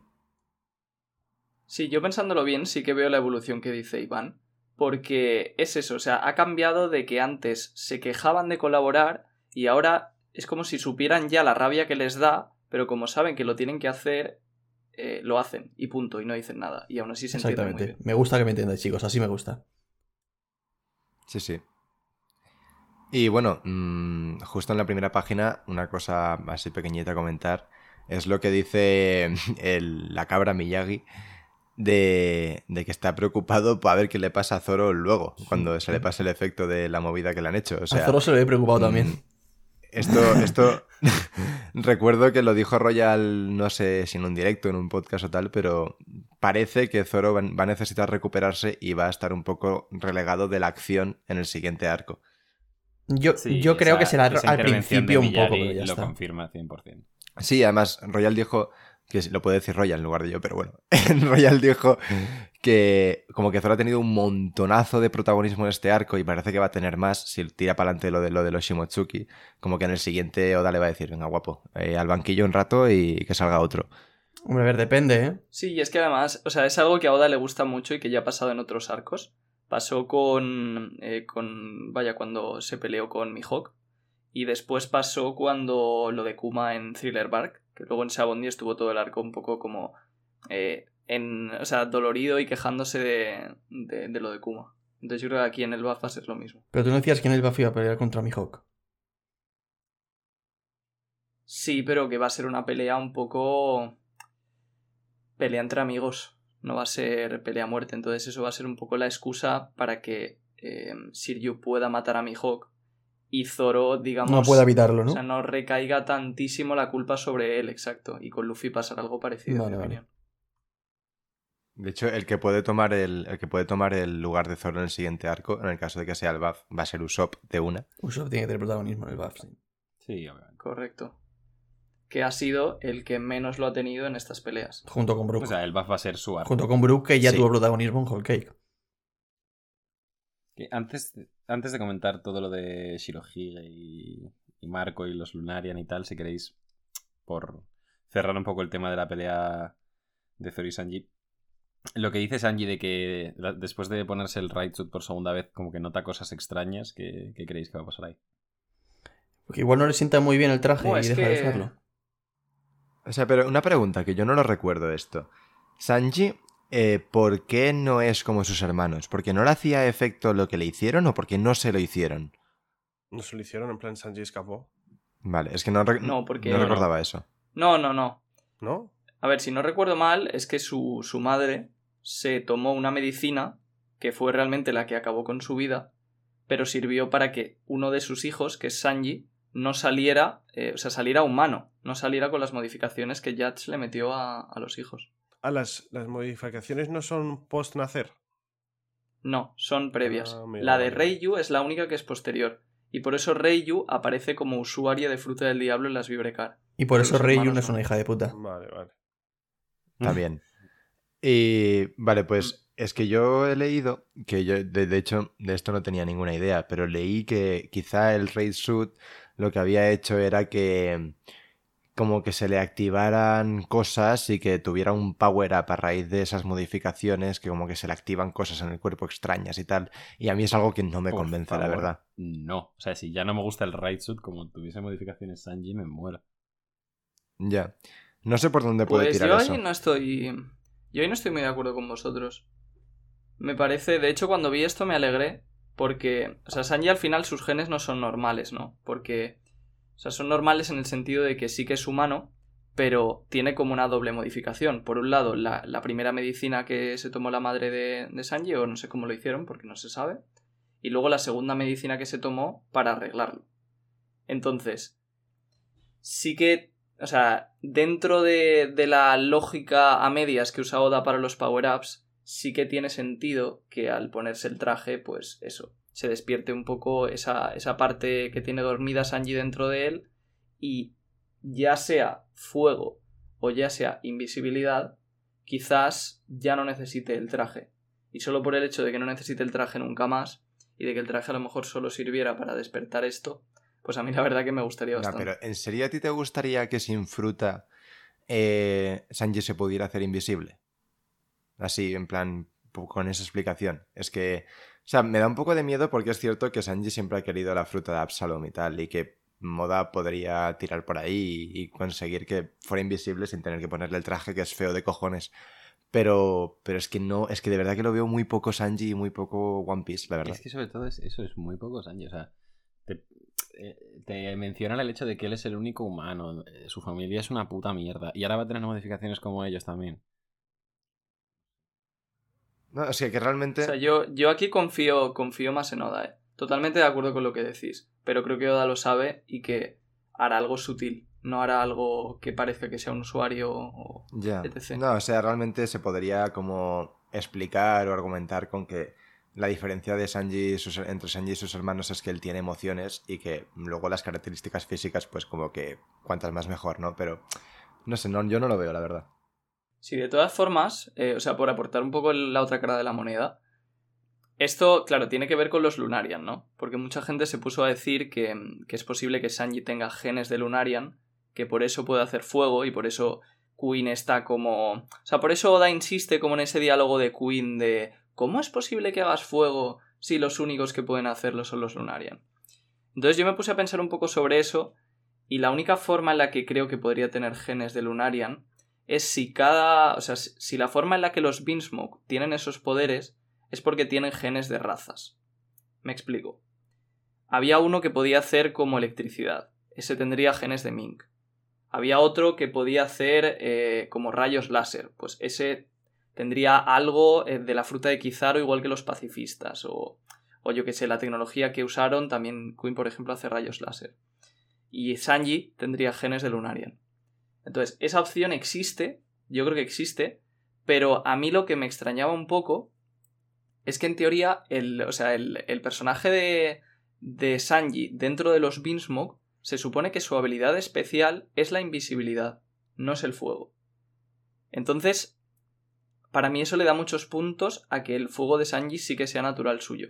Y que lo único que podría tener que ver con, con los hermanos es la invisibilidad. Es que, o sea, yo sinceramente creo que eso es demasiado. Me, parece súper rebuscado. Yo creo que el único motivo de que Queen haya dicho lo de los Lunarian es para que luego Oda dibuje a King como mirándole así de reojo, en plan de. mm, a ver qué dices de los Lunarian, para que simplemente asociemos a King con los Lunarian. O sea, yo creo, yo creo que esto lo ha hecho para presentar el concepto Lunarian y asociarlo con King. Pero no va a tener nada que ver con Sanji. Exacto. Yo pienso igual que Iván. Es, solo es una excusa para introducirnos el tema ese. Nada más. A mí la idea de Royal me gusta bastante, de hecho. Ah, la idea es chula, ¿eh? O sea, como teoría está muy bien pensado, la verdad. Pero mm, yo no lo creo.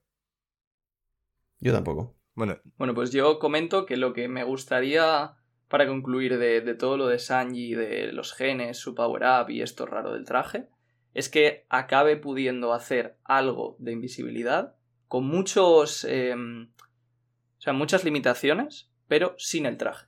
Y que no tenga que volver a usar el traje. Pues entonces vamos allá con el. Con el tema Lunarian, ¿no? Marco recuerda una conversación con. con Shirohige. En la que le cuenta que hace mucho tiempo, antes de que existiese amarillo, había en, en la cima del Red Line una tierra de dioses. Eh, Royal. Vale, pues a ver, sobre esto yo he visto mucha expectativa en los tweets de la gente que quería que sacara muchas teorías, pero realmente tampoco tengo tantas cosas pensadas y esto de hecho creo que es algo que nos ha pillado un poco eh, a contrapié a, a, vaya, a, a los que hemos intentado como hacer teorías así del, del origen y del siglo vacío y demás. ¿Por qué digo esto? Pues porque, eh, por un lado, una duda que yo tuve durante mucho tiempo es si el Red Line había sido creado artificialmente o ya existía en el mundo de One Piece. Y es que hay argumentos bastante buenos a favor de ambas teorías. Eh, he estado, porque yo no me acuerdo evidentemente de las teorías que escribí hace un montón de tiempo, entonces he estado revisando un poco antes de grabar. Y, y uno así bastante impactante, eh, por comentar, que este justamente no fue mío, este fue otro youtuber que, que luego lo busco y os dejo el, el enlace en la descripción, que decía que sería increíble que el Red Line fuera rojo, porque tiene la sangre de, de, la gente que murió cuando se creó. Y esto lo habría hecho el gobierno mundial y sería muy chulo, en mi opinión, para, para el final de la serie. Entonces hay una serie de argumentos, véase ese, véase las ballenas eh, de la Boon, las cruces que tienen en, en su frente, que dan un poco, también véase unas formas que están como muy esculpidas artificialmente en el Red Line, que dan pistas sobre que podría estar creado. Pero esta, o sea, esta revelación de los Lunarian, para mí lo que, o sea, lo más especial que tiene, lo más importante, es que confirma prácticamente que el Red Line es natural. Porque te están diciendo que antes de llegar los, los dragones celestiales, ya había una raza ahí arriba, y eran los Lunarian. Entonces, eso por un lado es para mí la primera revelación importante de esto. No sé qué opináis. A mí me mola bastante, la verdad, lo que dices. O sea, yo no lo había pensado tanto, así que solo sí, puedo o sea, decir yo que... so- so- Pues muy bien. Yo sobre el Lunarian no es, es una cosa que tampoco he pensado demasiado. Esa es una cosa que cuando la vi dije, a ver qué dice Royal, y ya en base a lo que diga Royal, pues. y- Voy pensando. Sí, exactamente, exactamente. Como con todo. Sí. Eh, y no, la, la verdad es que me, me mola lo que has dicho. A mí lo que me ha flipado es lo del que el red line es rojo por la sangre y tal. Eso es como, wow. Hmm. A mí eso era, era algo que me gustaba muchísimo, pero sí que, o sea, recuerdo que, y bueno, esto lo tengo escrito por ahí, que, o sea, que llega a la conclusión de que a pesar de eso el, el red line era natural. Y, y esto pues, sí, para, a mi gusto lo termina de, de confirmar Sí. casi. El, el hecho de que estuviese antes que amarillo, pues sí parece un poco. Sí, Sí, y, de- y después, la, la otra parte importante de esto es los Lunarian en sí. ¿Quiénes son? ¿Qué importancia tienen? ¿Dónde están? ¿O qué pasó con ellos? Sobre esto leí una teoría que también voy a dejar el hilo en la descripción, que, que me gustó bastante, que comentaba que los Lunarian podrían estar inspirados en Lucifer. Lucifer, tampoco sé yo muy bien la historia, pero según lo que decía este chico, era un ángel que bajó al infierno. O sea, Lu- Lucifer era un Entonces- ángel. expulsaron del cielo. O sea, Lucifer era un ángel que quería ser como Dios, o quería ser más que Dios. Era como el, el segundo ángel más importante, o el primer ángel más importante después de Dios. Y como que quería ser como Dios o superior a Dios, y lo echaron al infierno. A ver, supongo que también depende de, de dónde lo leas. O sea, yo tenía entendido que Lucifer simplemente en- envidió a, no, envidió a otro ángel y entonces Dios le castigó y lo echó al infierno y por eso lo de la caída de Lucifer. Pero tú eres musulmán, tú no Madrid, el entiendes. cuadro y tal.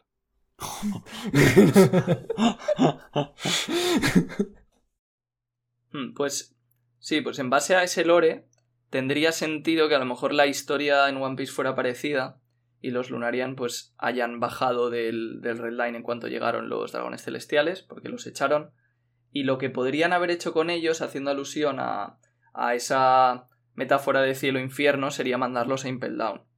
Entonces, esto encajaría con la vestimenta que tiene King, que es tan parecida al carcelero, a los carceleros de Impel Down y a la de Shiryu y demás. Entonces, ¿cómo ha llegado King a la tripulación de, de Kaido? Pues esto es algo que, es una, o sea, una idea que tenía yo pensada desde hace tiempo. Y es que las calamidades parece que tienen como algo en común, entre ellos como que se llaman hermanos a veces, o utilizaban, creo que era como una palabra que, como hermano en japonés. Y pues esos son bastante similares, parece que tienen un vínculo con Kaido mayor que los Tobiropo. Entonces, yo lo que pensé eh, es que los tres podrían haber sido rescatados por Kaido de una prisión del gobierno mundial. ¿Por qué digo esto? Pues porque por un lado sabemos que Queen venía de Mads. Y sabemos que Mads, cuando. eh, vaya, cuando les pilló el gobierno mundial, fueron desmantelados. Entonces, Vegapunk, el gobierno mundial se lo quedó y le dio trabajo, por así decirlo. Yats se fue. Y es posible que a Queen sí que le capturaran y le metieran en la prisión. Y por otro lado, si King también estaba en la prisión, solo faltaría meter a Jack, aunque Jack es más joven, según la Vibrecar, que no nos podemos fiar mucho, pero puede que llegara más tarde. Y entonces, vaya, como mínimo King y Queen, a mí, eh, o sea, yo apostaría porque su historia con Kaido va a ser que lo rescató de la cárcel. Y supongo que lo veremos en, en algún flashback. Y si no es eso, pues no. y si no es eso, pues nada. Muy bien, te, te has cubierto bien las espaldas. Con Oda hay que... es así. Pues sí, pero la verdad que puede ser, o puede no ser, como tú bien has dicho. Como Luis Enrique. Puede que sí y puede que no. Puede que no. A mí me tiraba más la idea de que, en plan, como Marillo está ahí y justo estaban ellos, hubiesen habido algún tipo de genocidio y que ya eh, que King hubiese escapado, lo que sea, y que y conectar a los y así conectar a los Lunarian, Lunarian perdón, con los D. Pero bueno, o sea, no tengo ningún tipo de argumento, ¿sabes? No, sí, puede ser. Hmm, O sea, a ver, eso fue hace... El problema de si escaparon es que como fue hace 900 años, 800, tendrían que haberse ido a algún sitio, por así decirlo, ¿no? Del Grand Line. Entonces a lo mejor habría un, un lugar donde están los Lunarian, que puede ser. Pero entonces King ya no sería el único. Sí, luego otra curiosidad es que a lo mejor no vemos nada de su cuerpo, sabiendo que es una raza que se prende fuego a sí misma, porque está totalmente quemado, un poco a la Pues eso no había pensado, pero podría ser, ¿eh? Podría Como el ser. de Fire Punch. Como el de Fire Punch, ya ves. Podría ser, podría ser.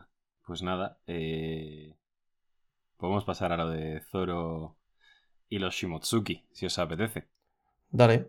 Para empezar fuerte, veo a mucha gente quejarse y en plan, yo creo que, no sé para vosotros, pero era algo obvio, ¿no? Que Zoro iba a ser un- de alguien Díselo a Jaume. importante. Mm, Para mí no era algo obvio, o sea, porque existía la posibilidad de que simplemente, porque el diseño de Ryuma es anterior al de Zoro, y simplemente se podía haber basado, pero yo creo que ahora ya, o sea, este capítulo... Sí, o sea, es como que a nadie le pilla de sorpresa, pero no estaba confirmado. Exacto. O sea, que tampoco está confirmado ahora, ¿eh? Pero ya mm, no es solamente Ryuma, ya hay más personas.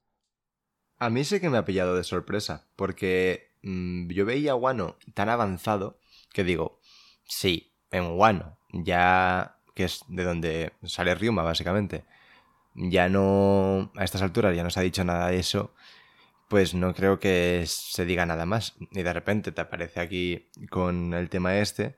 Y es lo que ha dicho Diego. Yo pensaba que simplemente mm, Zoro se parecía a Ryuma porque estaba inspirado en su diseño y que justo pues el one shot de la historieta de Ryuma le gustaba mucho a Oda porque es como su debut o algo así en la shonen y la quiso como introducir en el lore de One Piece, pero sin que hubiera relación directa entre Ryuma y Zoro, ¿sabes? Como de forma más paralela.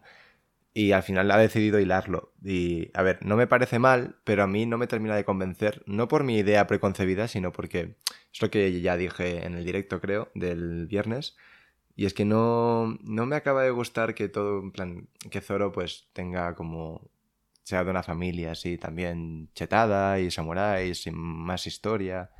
A mí me hubiese gustado que Zoro fuera un niño perdido, que simplemente acabó en el dojo ese y que su pasado es el de, en plan, eh, Kuina y tal, y ya está. Pero es que eso siempre va a estar ahí. Claro. Tú ten en cuenta que Zoro no sabe nada de esto. Eso, eso- eso, o sea, el pasado de Zoro, el pasado de los, de los antepasados de Zoro no cambia a Zoro. Porque Zoro es No, ya, fuerte pero- no por su familia, sino por, por él, porque él solo ha currado y porque él ha entrenado como un enfermo. No, que igual luego la historia me convence. Me encantaría que en algún momento alguien se lo diga y diga a Zoro, me la pela. Sí, no, es que se la va a pelar además. O sea, Eso a mí es algo que me podría convencer. Pero, o sea, aunque Zoro se la pele, el mero hecho de que pertenezca a ese tipo de familia y tal, a mí, pues, lo siento mucho, pero no me termina de, de convencer. De momento. De o sea, yo siempre confío en Oda. Pero es lo que te he dicho, a mí me hubiese gustado así a priori que Zoro no fuera, en plan, no conociéramos nada más allá de lo que sabemos, que es un puto niño perdido y ya está. ¿Sabes? Pues a mí me flipa. Y si encima puede ser Oda, las dos cosas desde mi punto de vista. a mí me flipa. Y si encima Oda, por lo que sea, decide darle otro flashback a Zoro en el que cuenten pues cómo salió de Guano con su familia y tal, me encantaría, la verdad. Yo creo, o sea, en plan, yo entiendo que la queja, porque la estoy viendo mucho por Twitter últimamente y es totalmente normal, es que al final como que casi todos los Mugiwaras van a venir de familias importantes, por lo menos los tres más tochos ya lo hacen, que es algo muy recurrente en, en mítico, en los, en los shonen estos. En los shonen eh, estos. De peleas. En los que se zurran. shonen estos de peleas. Pero, claro, realmente quien tenía que romper esa cadena era Luffy, pero al final es el chaval, en plan, obviamente es- es un título y todo eso, pero al final es el chaval prometido de los 20 años, entonces ahí ya, en plan, da igual el resto, porque tenías que romperlo con el protagonista, pero al final recurres al Pero mismo que- esquema, entonces, bueno, Pero que lo de. Luffy. Yo creo que lo no de Luffy yo creo que la gente lo está entendiendo mal. O sea, yo. O sea, lo de Luffy no es que Luffy sea el elegido. O sea, lo de Luffy es que. Es que al final, por estadística, va a acabar llegando alguien que lo haga. Y ha resultado ser que es Luffy. Pero no es porque esté predestinado desde hace miles de años, ¿sabes?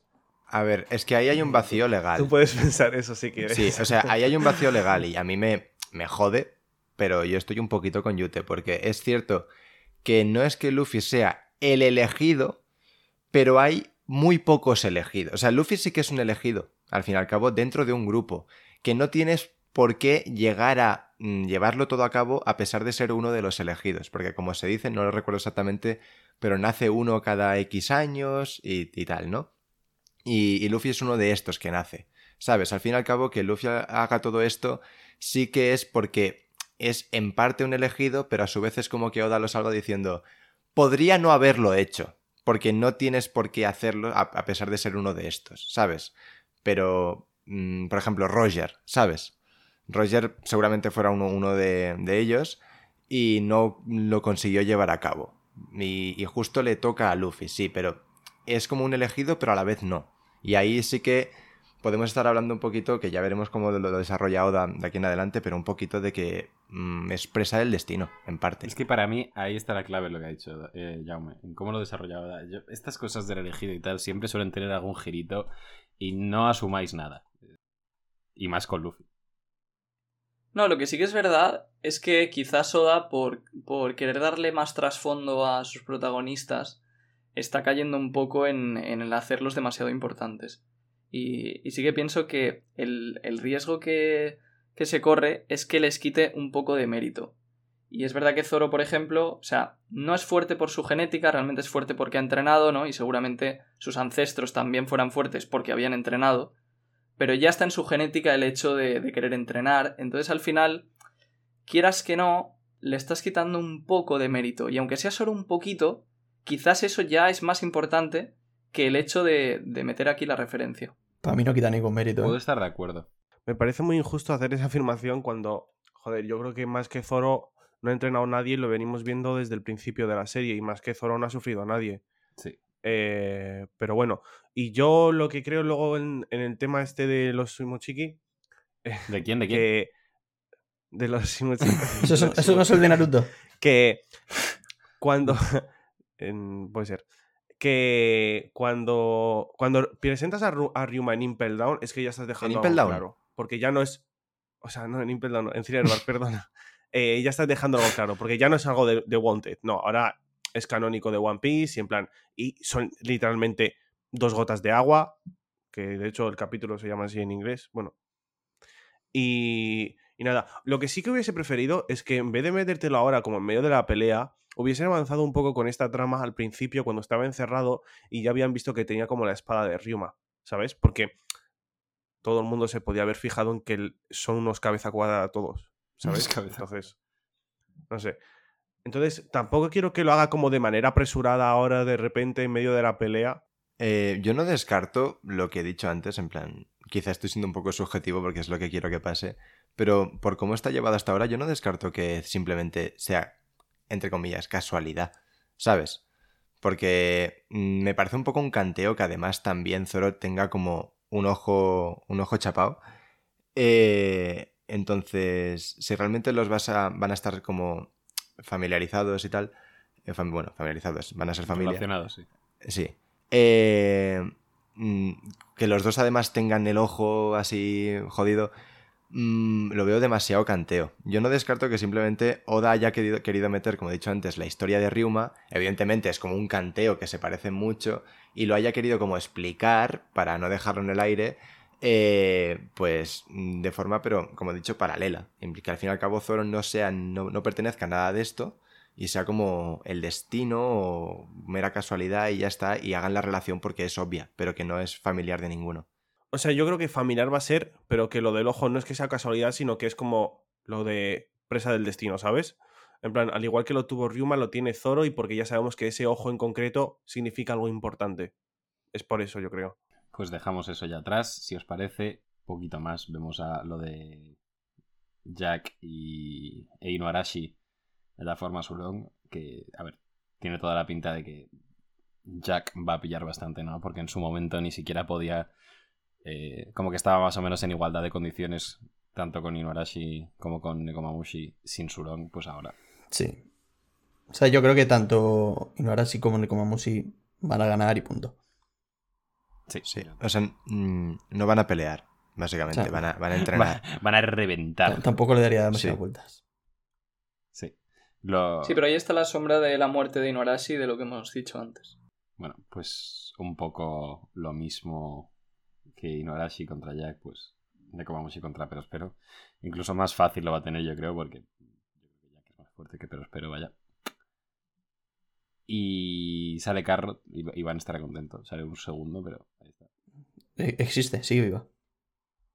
Sigue viva. Sigue sin hacer nada, pero sigue viva. Mm. Ahí está.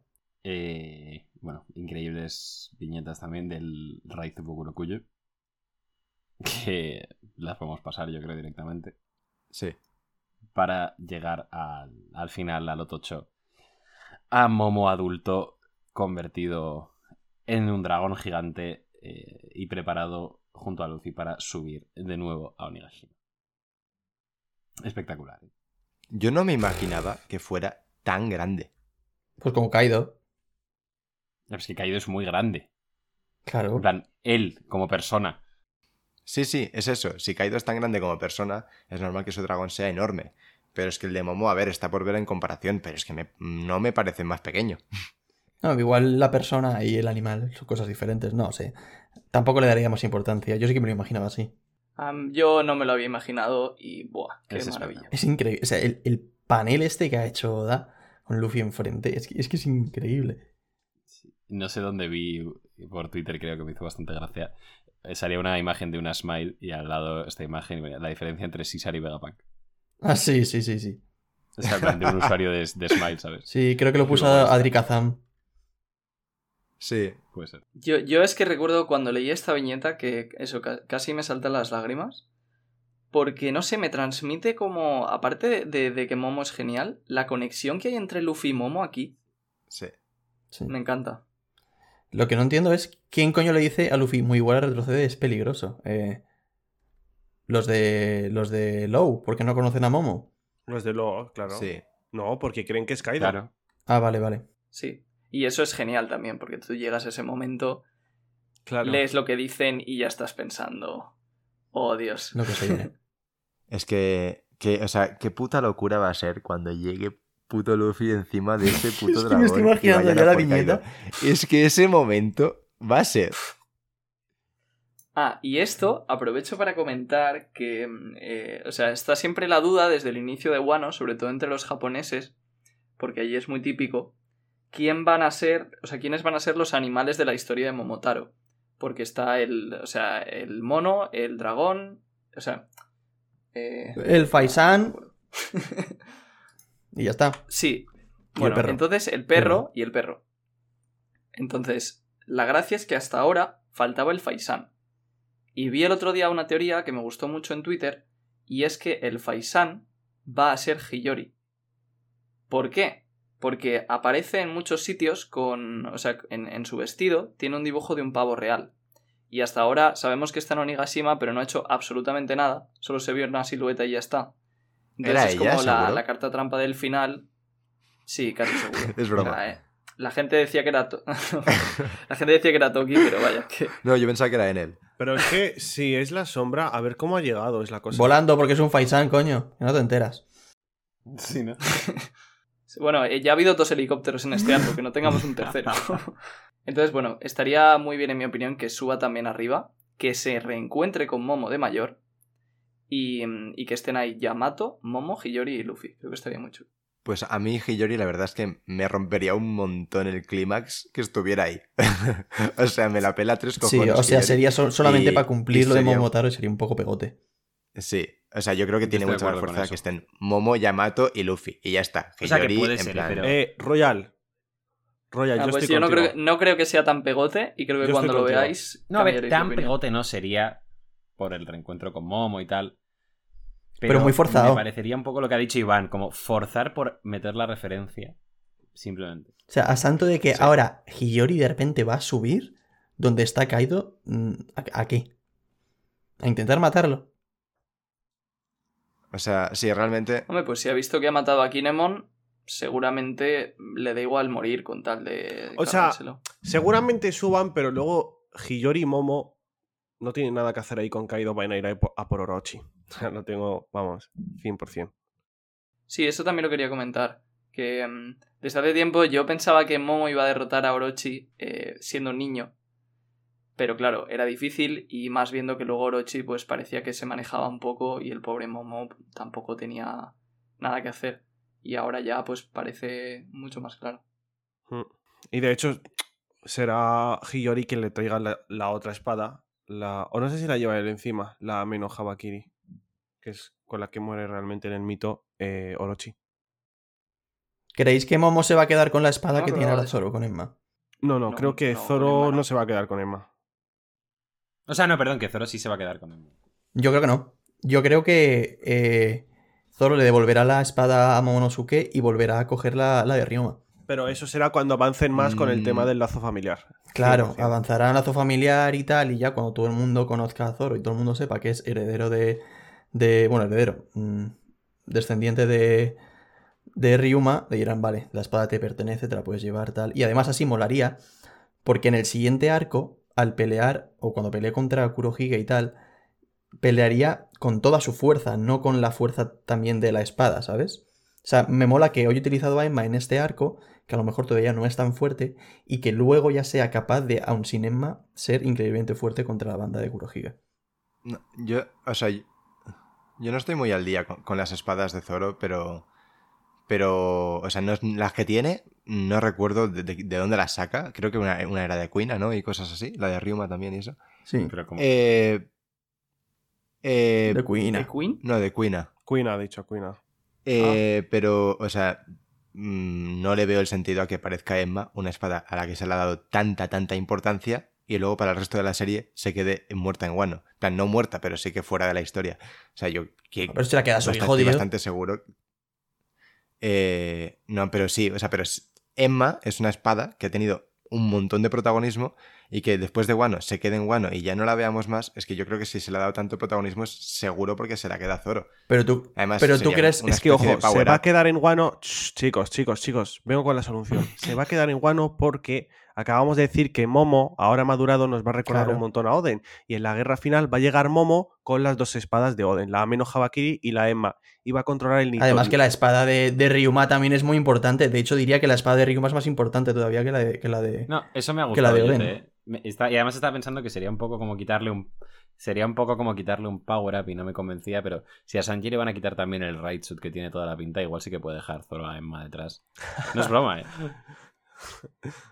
Me gusta porque lo estáis cuadrando mucho con esa teoría, pero yo aún así pienso que, no se va a cumplir. Y- y la razón casi fundamental es que se hizo énfasis en que Zoro hará sus tres espadas negras por sí mismo. Entonces, Ah, es no creo que vaya a coger la Susui, que es una espada que ya es negra. Creo que sería muchísimo mejor que haga las tres él. Pu- Puede ser. No sé. Tú eres una Piece, ¿no? Sí, lo soy.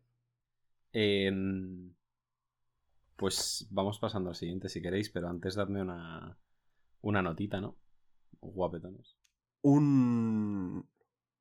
Quedaba antes, un 8 o un 9 ahora. Este me Pues pareció, de los capítulos que he leído yo del, man- del manga de One Piece, el más completo. En plan, siento que avanza muchísimo en todo. Y que se habla de todo. Y que tiene de todo. ¿Y entonces le pones? Un 9. Iván, Yo... Un 9 también. Royal. Yo quiero recordar, ahora estamos un poco embarrados y tal, pero este capítulo a mí me pareció espectacular, de los mejores de todo Guano. Y para mí es un 9 y Eh, medio. Ahí estamos, Royal. Sí, yo le pongo también un 9 y medio, la verdad. Yo le voy a poner un 9,5 y medio y voy a explicar que el medio punto que no le doy es porque aparecen Raezio y Fukurokuyo. O sea, sí, justo por esa parte un poco de...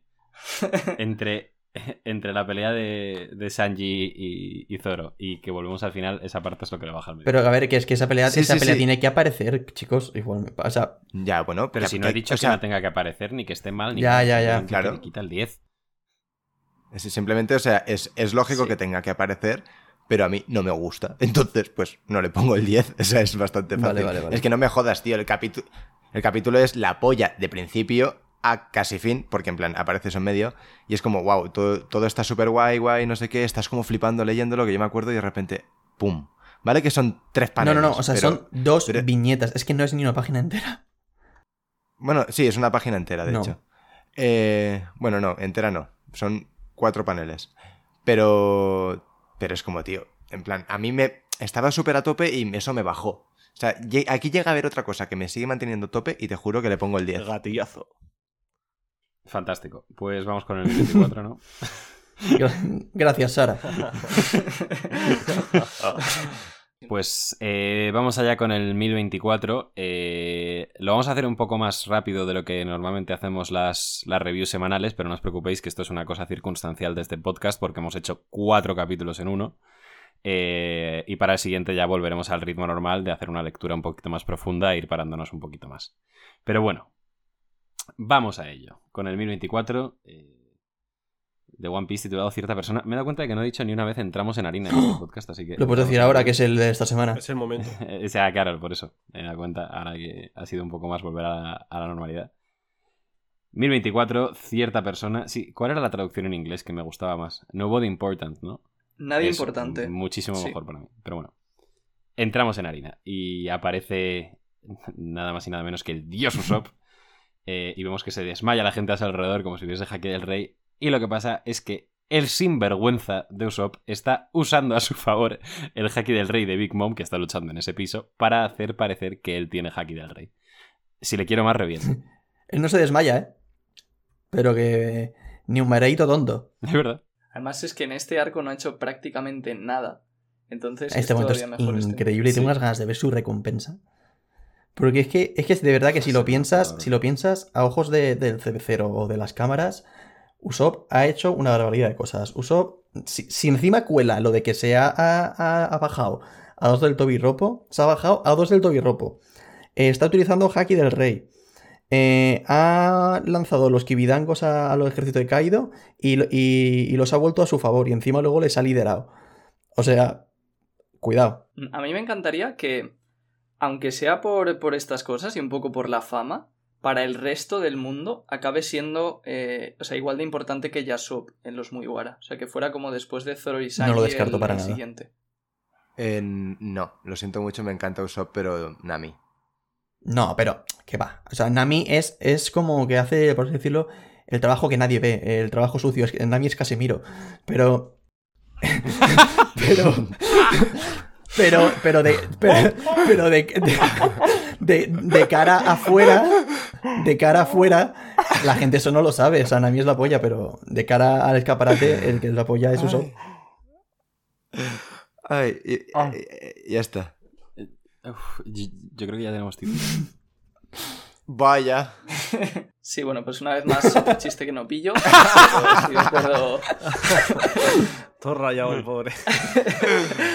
estoy de acuerdo con lo que ha dicho Iván.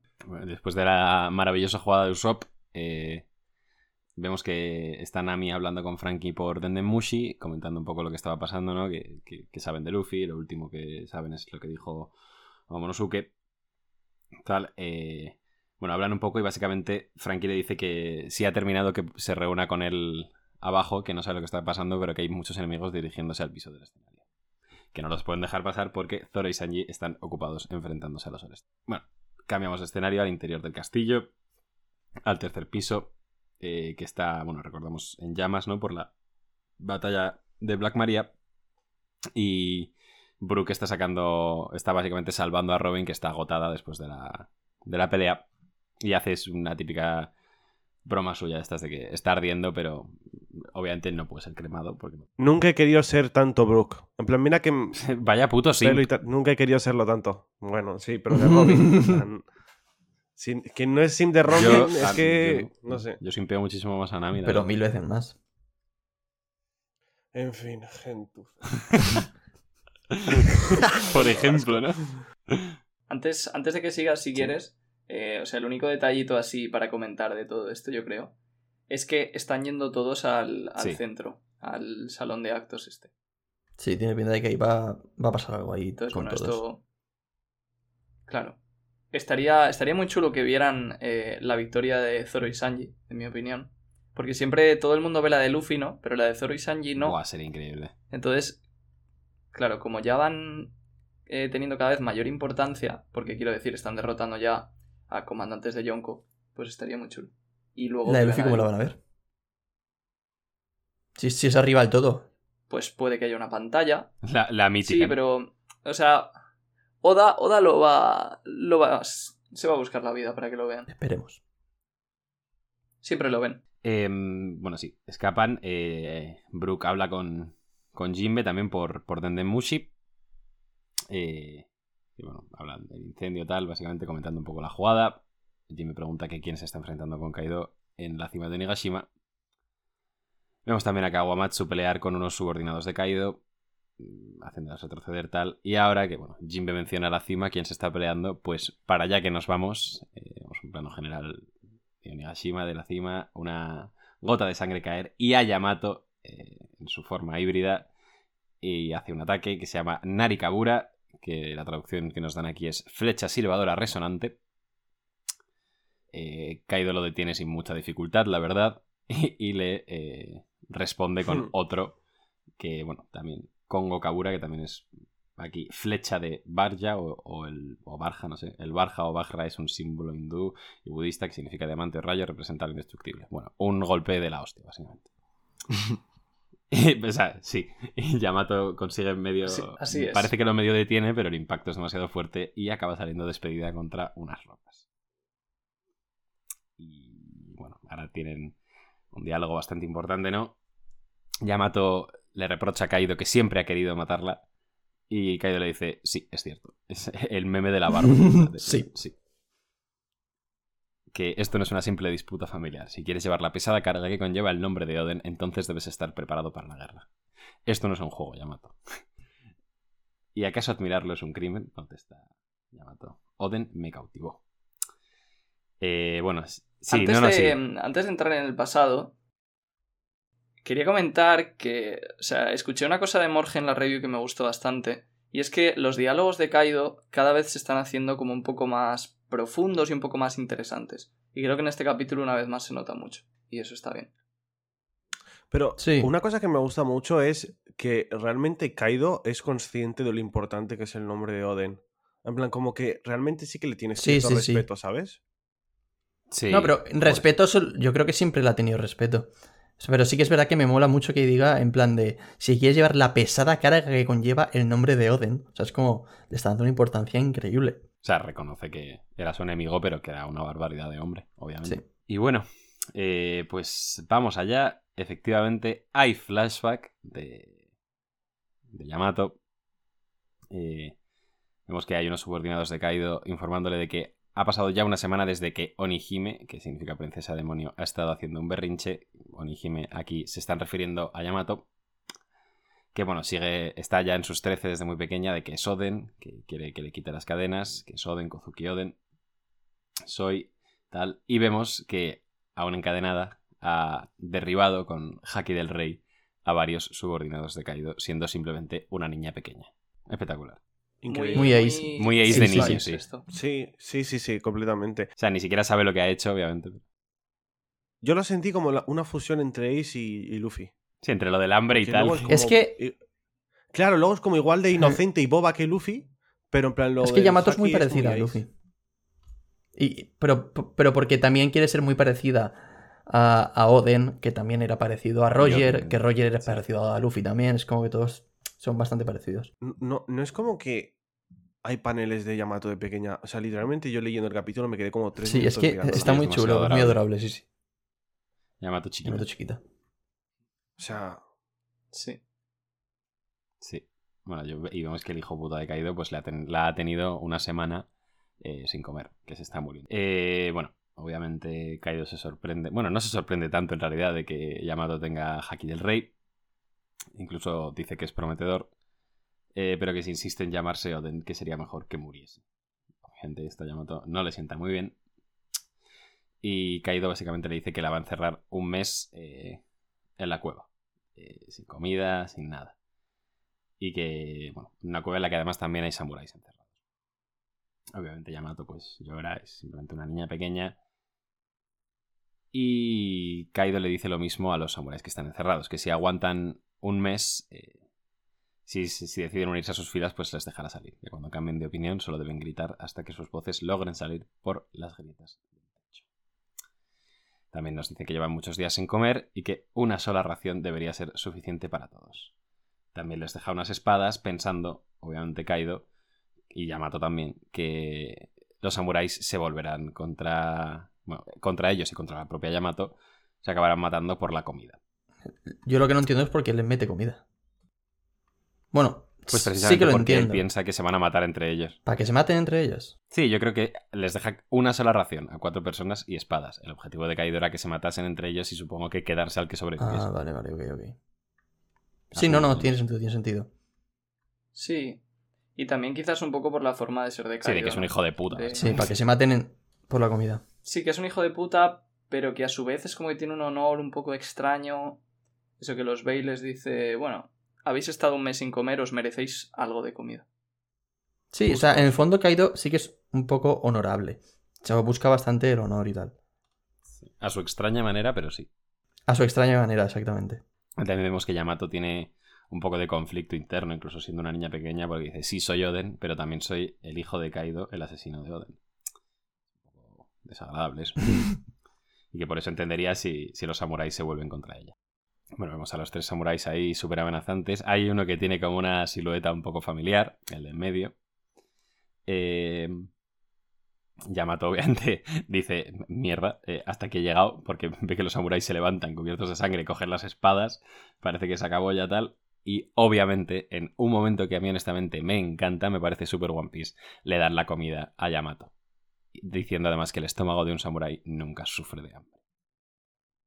Me, me parece precioso, la verdad. Y además, en plan, justo quien lo hace, en plan, yo pensé, es que es algo que hubiese hecho Zoro. O con Zoro y Y cualquier con esa cara, además. Mm. Yo- Bueno, sí, pero justo Zoro, en plan, que ha estado en una situación muy parecida al principio cuando le conoce Sí. Luffy. Que en plan, se come la bola. En plan, se come las bolas de arroz de la Sí. tierra, aunque Sí, estén sí, sí. Malísimas. Que, No sé. que les echa eh, azúcar en lugar de sal Sí. a la niña. Y dice que Sí. está buenísimo. Y esto también lo comentó alguien en Twitter y tiene toda la razón. Oda siempre le da mucha importancia a Sí. estas escenas con la comida. De, de gente muriéndose de hambre o, o con mucha hambre. Y lo importante que es la comida. Sí, y, y lo mucho que transmite Mm. a alguien comiendo en One Piece. Sí, sí. Se llama, te dice que recordará ese tazón de comida por el resto de su vida. Mm. Yo quería decir una cosa. eh, y como curiosidad, los, de los tres samuráis que hay, el que sale a la izquierda, el que es así como más regordete, Sí. eh, ese Es el uno de los diseños que Oda barajó para Yamato. Eh, no sé si ha sido en el SBS último o, o no sé cuándo ha salido, pero salieron unos bocetos de cómo tenía pensado dibujar Oda Yamato y uno de ellos era tal cual como este. O sea que me mola ver que Oda Pues, a veces rescata algunos diseños y tal, se ve que le gustaría. Desde aquí, mi agradecimiento público a Oda por quedarse con el diseño de Yamato que tenemos. La persona que hizo cambiar de idea a lo mejor- ahora mismo es como en plan Mahatma Gandhi para mí, ¿sabes? ¿Ves ese diseño, Iván? Pues ha estado más cerca de la banda que Carlos. ¡Oh! Barras, cabrón. No voy a responder porque es que... Es que Dolor. No voy a caer, no voy a caer. A ver, tú eh, en, en este capítulo has pillado un poco. Es así. ¿Por qué? Hombre, No, no, por nada, por nada. No, no. O sea, quiero que me digas Sí, por qué. sí, porque pues ha, pe- o sea, ha peleado contra Kaido Yamato o porque hay un flashback. sí, no sé por Este qué. flashback es un- me parece una mierda para unirse. O sea, quiero decir, sí. Sí, si es el único acuerdo. flashback Es que hay. bastante mejor el de Carrot. No, pero quiero decir, justo, justo el de Carrot. no, pero es que el de Carrot para mí no necesita flashback porque el- el- su pasado triste lo ha vivido junto con los Mugiwaras, que es la muerte de Pedro. Pero es que este flashback vaya me parece. mierda. O sea, como pasado triste, si solo es este, me parece una mierda. O sea, me parece, me parece guay Pero como evidente- flashback y Ojalá tal. Pero esto. como pasado triste de Mugiwara me parece ridículo. O sea, ya ves tú qué tristeza. Me encierran en una cueva y hago amigos. Pues vale. Me encierra mi padre un mes en una cueva. Sí, sí, pero. No, pero además que no ha acabado Pero, el por flashback. ejemplo, Cuatro horas, Jinbe, Y no es solo eso, es... Jinbe tampoco tiene un pasado increíble. Que Jinbe no tiene un pasado increíble. No solo me encierran en una cueva, es... eh, quiero, admiro a Oden, pero soy eh, el hijo de la persona que la ha matado y no sé qué, y quiero ser un samurái, pero no me siento digna porque aquí dicen que los samuráis nunca tienen hambre, yo tengo Diego, hambre. sé sincero contigo mismo. Y- ah, ¿Tú consideras este flashback suficiente para Yamato? Eh, pues teniendo en cuenta cómo está la historia, esperaría más, me gustaría más, pero no me parecería... mm, si se une solo con este flashback, no me parecería mal. A mí, a mí, a mí me parece pobrísimo este solamente. Pero bueno, cada uno. No, yo, yo ahí, Cada en uno. plan, yo ahí sí que estoy con Iván, pero es que yo creo que vamos a ver más. Yo también creo que vamos a ver más. Y me gustaría Pues ver está, más. en plan- Pero no digáis que he mamado con este flashback porque es me una tontería. O sea, que sé que, sé que os hice broma, ¿eh? Pero, o sea, justo este flashback. No, no, yo no digo no. Yamato se come el tazón, súper agradecida, obviamente. Eh, y me encanta porque como que le da un poco de miedo que si tiene hambre no se va a poder convertir en un samurái. Obviamente aquí la inocencia, esa también que comentabas, un poco similar con Luffy. Pero bueno. Eh, el tipo este que al parecer no es nadie importante, pero que tiene más cara de Shimotsuki, que yo que sé, le, la libera de sus cadenas. Mientras le dice eso, que si quiere ser Oden. Y, y le pregunta a Yamato que, bueno, le cuenta un poco que fue un hombre que también les cautivó a, a ellos en su día.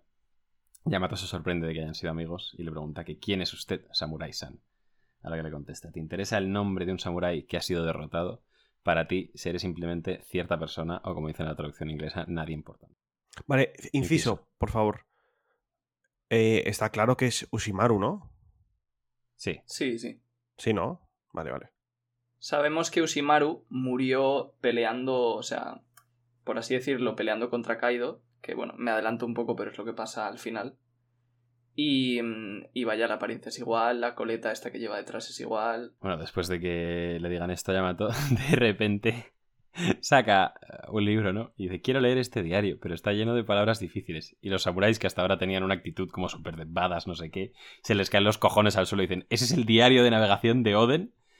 Y efectivamente, eh, lo leen, todos juntos. Pasan 10 días. Ahora Vale. sí, la cara de felicidad de Yamato. Y no solo de Yamato, en plan, Del de los otros samuráis Bueno, de, también. de- en, plan, de- eh, en plan, de proto-Yamato. del De Yamato. proto-Yamato, Yamato, justo. es verdad. Os, os voy a decir una cosa, somos nosotros leyendo One. Piece. Bueno. Sí. ¡Ah!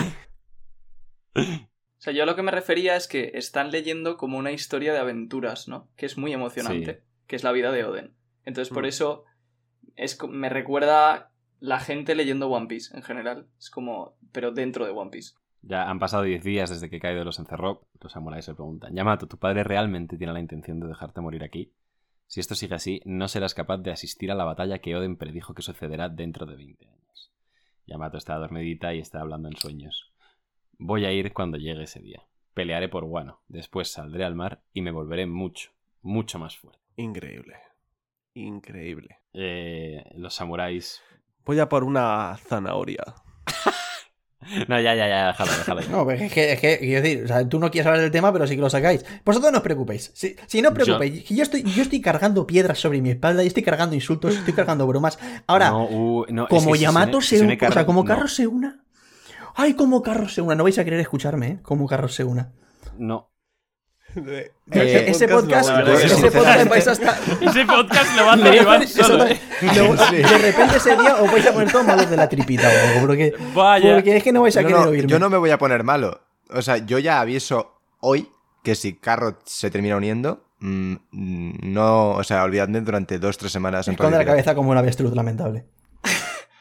O sea, Pues te voy a bloquear en pues WhatsApp, yo- en Twitter, yo, en todos si, lados, Si Iván. Yamato se une y no se une Carro, vendré. Vendré y punto, porque soy una persona que va, va de frente. No soy un caga como vosotros.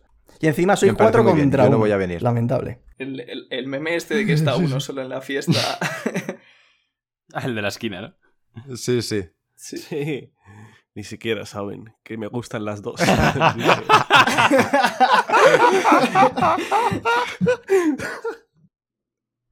Me gustan, las dos, lo que pasa es que obviamente prefiero una antes que la otra, si lo, he- lo he dicho hace cinco minutos. Los samuráis eh, dicen que se van a asegurar de que Yamato no muera aquí para que pueda participar en la futura gran guerra. Que después de todo, esperar 20 años es demasiado tiempo para ellos. De Yamato sabe que si los samuráis hacen esto, Kaido los va a matar. Y los samuráis, al tiempo que, bueno, destruyen la puerta de la prisión, abrazan ese destino de evitar morir como perros callejeros. Al tiempo que dicen que nunca tuvieron intención de doblegarse avisan a Kaido de que la cueva ha sido destruida, básicamente para dejarnos claro que Kaido se chingó a estos tres, yo creo. Y volvemos al presente. Volvemos a, a Yamato. Mientras le dice a su padre, tuve personas que creyeron en mí. Personas que reconocieron mi valor. ¿Por qué mi libertad fue robada? ¿Por qué la libertad de Wano fue robada? Kaido le contesta que el mundo no es un juego de preguntas y respuestas, mocoso inmaduro. Y los dos hacen el mismo ataque, el Reimei Haki, y lo chocan con Haki del Rey. El capítulo termina con sus rostros en contraposición y con rabia. Y básicamente fin del capítulo 1024 de One Piece. Increíble. Increíble. Increíble. Qué barbaridad el dibujo de la última viñeta. ¿eh? La, la- Qué impresionante. el dibujo de Kaido, cómo O sea, transmite la la, ulti- la fuerza, la velocidad, todo. Es increíble. Y luego los, los dos ojos de, de cada uno, Sí. en plan, impresionante. Una putísima barbaridad. Tranquilo. Tranquilo. No, no, no, no. Lo digo en serio. No sé, a mí me pareció una barbaridad. O sea, obviamente, mm, escuchar a Yamato decir todo esto después del mini flashback aperitivo, como lo ha llamado Yaume, a mí me encanta. Claro, es que en plan, sobre todo eso, el diálogo que tiene preataque es que es increíble. O sea. O sea, y el ataque Sí. también. Fíjate que es una puta barbaridad. Quiero comentar Y él también. Quiero comentar que es una pena que Quinto no haya hecho reacción de este capítulo, porque nada más leer el diálogo de Kaido, me he imaginado a Quinto diciendo: El mundo no es un pir. El mundo no es un juego de piernas. Sí. Pues ahí está. Y ya está, un saludo, un saludo Quinto. Eh, espero que hicieses tú la gracia ayer en directo. No, la verdad que no. Pues muy mal, Royal, espabila un poco, tío. No, leía yo y no lo pensé. Pido perdón públicamente. Mm, Sí volverá a ocurrir. que... Ah, una cosita que no hemos comentado, que es una chorrada, pero que... Bueno, una chorrada. Eh, que Ushimaru tiene el, el símbolo del dojo donde entrenó Zoro en la espalda. Ah, sí. ¿Es Sí. el del dojo o es el de los Es el del dojo. No, no, es el del dojo. Kozuki? Sí, Sí, sí. ¿no?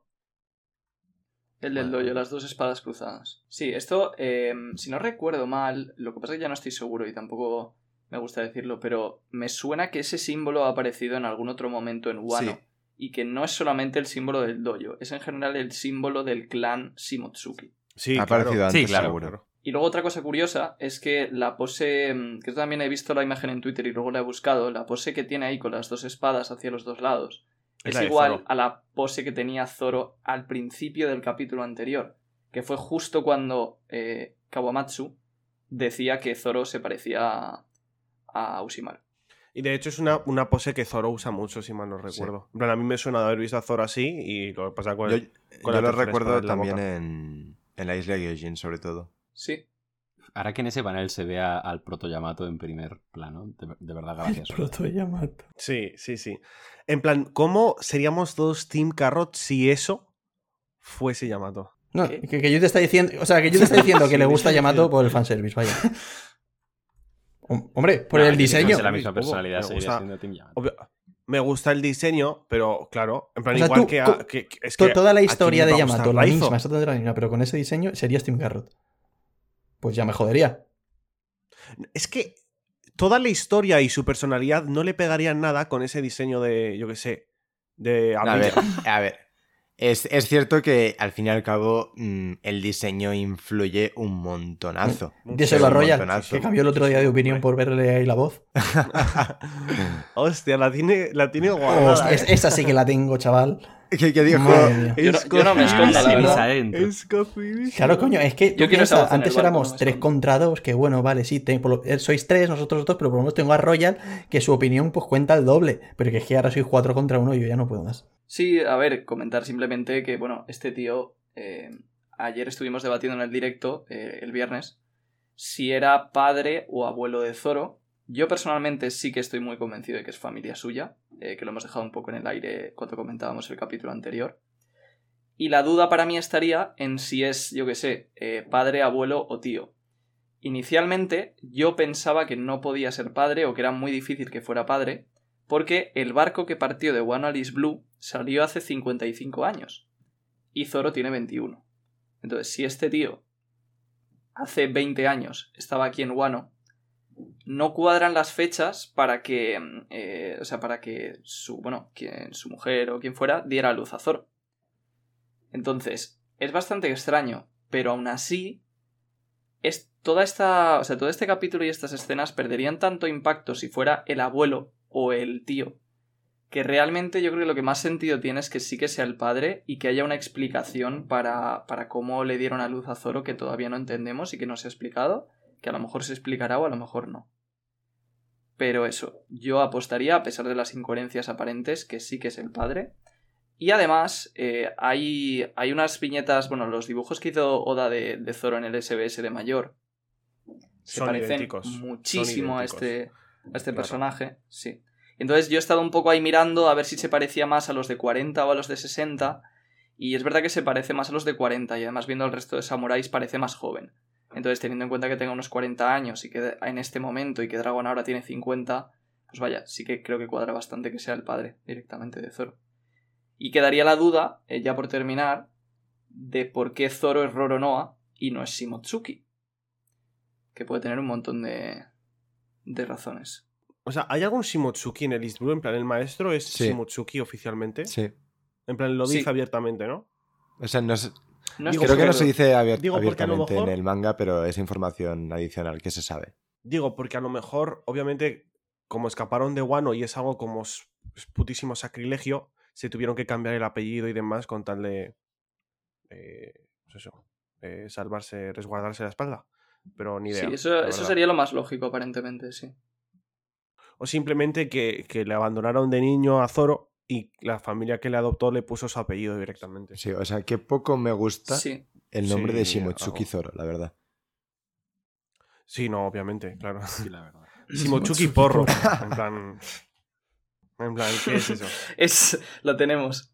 Claro. el alter ego de Zoro. Pero bueno, y entonces también lo curioso de Zoro es que Zoro llega más tarde, porque Zoro no estaba en el propio dojo, sino que de repente aparece ahí. Entonces puede que eso tenga que ver con el hecho de que las fechas no cuadren y de que eh, a lo mejor llegó más tarde que el resto. eh, en fin, puede que su madre, puede que por ejemplo la, la mujer de, de Oshimaru huyera de Wano por lo que pasó con Kaido y él quisiera salvar a su hijo y entonces se fuera más tarde y para buscar auxilio fuera al mismo sitio donde habían ido sus compañeros. Algo así. A ver qué nos depara el destino, como a Luffy y sus compañeros. Eh, Poquito más, sí. Yo creo que me podéis ir diciendo. En este sí, yo creo nota y frase, ¿no? sí, eh, Así que si alguien quiere empezar. Empiezo yo. Vale, pues. Pues eh, la frase más que nada va a poner la del título. Nami es Casemiro. Y aunque no- ni siquiera salió Nami, va a salir por ahí de fondo, pero bueno, no importa. no, era de no es este. era de este este. capítulo, ¿no? Era de No, es de este, es de este. Pero bueno, Nami es Casemiro. Y la nota un 7. Vale, eh, Yute, ¿qué querías tú? Vale, pues antes Ah, de que me lo quiten. mm, yo te daré. O sea, que dale. Yute. No, no, te dejo, Royal. Ah, ah, No, no, dale, dale, tranquilo. Estoy Pues hoy- de nota le pongo un 7. Y de frase. Shimotsuki Porro. Eres un hijo de puta. Ah, Yute, es que has estado, has estado o sea, en plan, no, pero, no, pero en plan, yo os dejo, pero si me ingenio yo algo, pues. Está ¿Ha sido feo. tuya? No, tuya. Complicado, ¿no ves? no, dila tú, dila tú. No, no, no, no, de verdad, no pasa Que nada. sí, coño, que ha sido no, que tuya. no, que no, que no, que no. Mi nota, un ocho y medio, y mi frase va a ser el hambre de los samuráis. Muy bien, me gusta. Jaume. Pues mm, mi nota es un 7 y mi frase es Yamato Nakama. Yo, no puede ser que todas tus frases sean ¿Cuántas- Yamato Yakama. cuán- Es, es la quinta vez que vienes a clase con los mismos deberes. No, o sea, eh, eh, o sea, soy como Gerard Piqué con los selfies. Eh, he decidido que mi frase cada capítulo va a ser Yamato Nakama, a no, No ser que un día por favor. se me ocurra una muy buena, os la voy a chivar, pero no, va a ser siempre Yamato Nakama hasta el día en que se una Yamato y pueda poner esa frase de título. Vale, pues me da a mí que vamos a tener que hablar Qué de. Radio Pirata porque aquí hay algo que no se puede hacer. ¿Te imaginas que el día que se une Yamato de- decís otra frase y no ponéis la mía después de haberla dicho durante 50 podcasts? Oja- ojalá el día que se una Yamato acabes en el hospital por lo que se Ah, me gusta, me decir, gusta que asumas que se va a unir ya, Iván, Ah. gracias. Acaba de decir No, Iván lo que acaba de decir. Bueno, bueno. Iván acaba de asumir eh, que Yamato se une, chicos. Un saludo a los carrotistas. Bueno, vale, perdóname. Siento, eh, Eso es. La baraja del en es el broma. caso hipotético en el que o sea, pe- pensaba que sois suficientemente inteligentes para saber a qué me refiero. sí, sí. Pero ojalá por lo que sea ese día no pueda venir. Eh, ¿Has dicho nota, Jaume? Ay. Eh, Sí, he dicho un 7. Vale. Pues yo le voy a poner un 8 y mi frase es eh, gracias Oda por librarnos de Proto Yamato. Tú como pongas una frase corta revientas, eh. Eh, eh, sí. Total, que mm, mandarle un saludo a Zinky, que es un seguidor nuestro, que bueno, que juega al Valorant competitivo y demás. Muy buen chaval, muy majo. Y luego también, sobre todo, a eh, nuestro queridísimo Pau, que nos ha hecho una obra de arte por Color Sprit. Yo creo que merece eh, un abrazo, no solo un saludo. Sí, la verdad, es Y- espectacular. Mil gracias, Pau. Y un es buen una beso. absoluta barbaridad lo que has hecho. Que por cierto, a ver si espabiláis, ¿eh? que en el Poneglyph todas las frases son mías, casi. Ya, no, pero es que yo- es- hay que, hay que broma, asumir que, broma, eres Messi y ya está. En plan, broma, no, sí, broma, es. Messi. Que no, que no, sí, eres Messi y los demás, No, pues no, yo no, qué sé, pues somos... No, no. Yo, yo te es Messi, como. Bueno, Mira pero como no le gusta, ¿eh? No le gusta la gusta. De hecho, podríamos- Ya lo eres. En plan, bueno, no, no lo vamos a hacer, lo siento. Iba a decir, podríamos hablar de que Yute es Messi no solo en Radio Pirata. Pero-. Yo lo contaría. Yo, si No no, llevásemos casi tres horas también, pero... no entiendo esa broma y de hecho casi que lo vamos Sí, a cortar. corta. Vale, sí, vale, esto vaya Sí. corto y a pegar aquí. Se va, se va a haber escuchado un pi, así que chicos, nos vemos. No, despidas aún. Eso, Vídeo. eso te iba a decir, ¿tú de qué coño vas? Eh, pues hasta aquí la mega review de después del verano. Eh, esperamos que estéis contentos con, con este podcast más larguito. Eh, recordad, como siempre, que, que nos sigáis en, en redes sociales, en, en Twitter y en Instagram, sobre todo ahora, en porque vamos a hacer, como bueno, eh, vamos a hacer un sorteo, vamos a sortear eh, un tomo en Twitter y un tomo en Instagram del, del volumen 100 de One Piece en japonés. Y bueno, ya os iremos contando cómo se participa por, por nuestras redes sociales, pero eso que estéis atentos, básicamente. Muy importante que nos sigáis. Y, y eso también seguidnos en, en Twitch, en Radio Pirata Live, eh, Instagram y Twitter, ya lo he dicho, en YouTube, en Spotify, en ebooks, en Apple Podcast, y a poner cositas en el Reddit que a Royal le sigue haciendo ilusión incluso después del verano. Y, Así es. y nos vemos ya eh, la semana que viene con, con el ritmo normal. Adiós. Hasta luego. Adiós.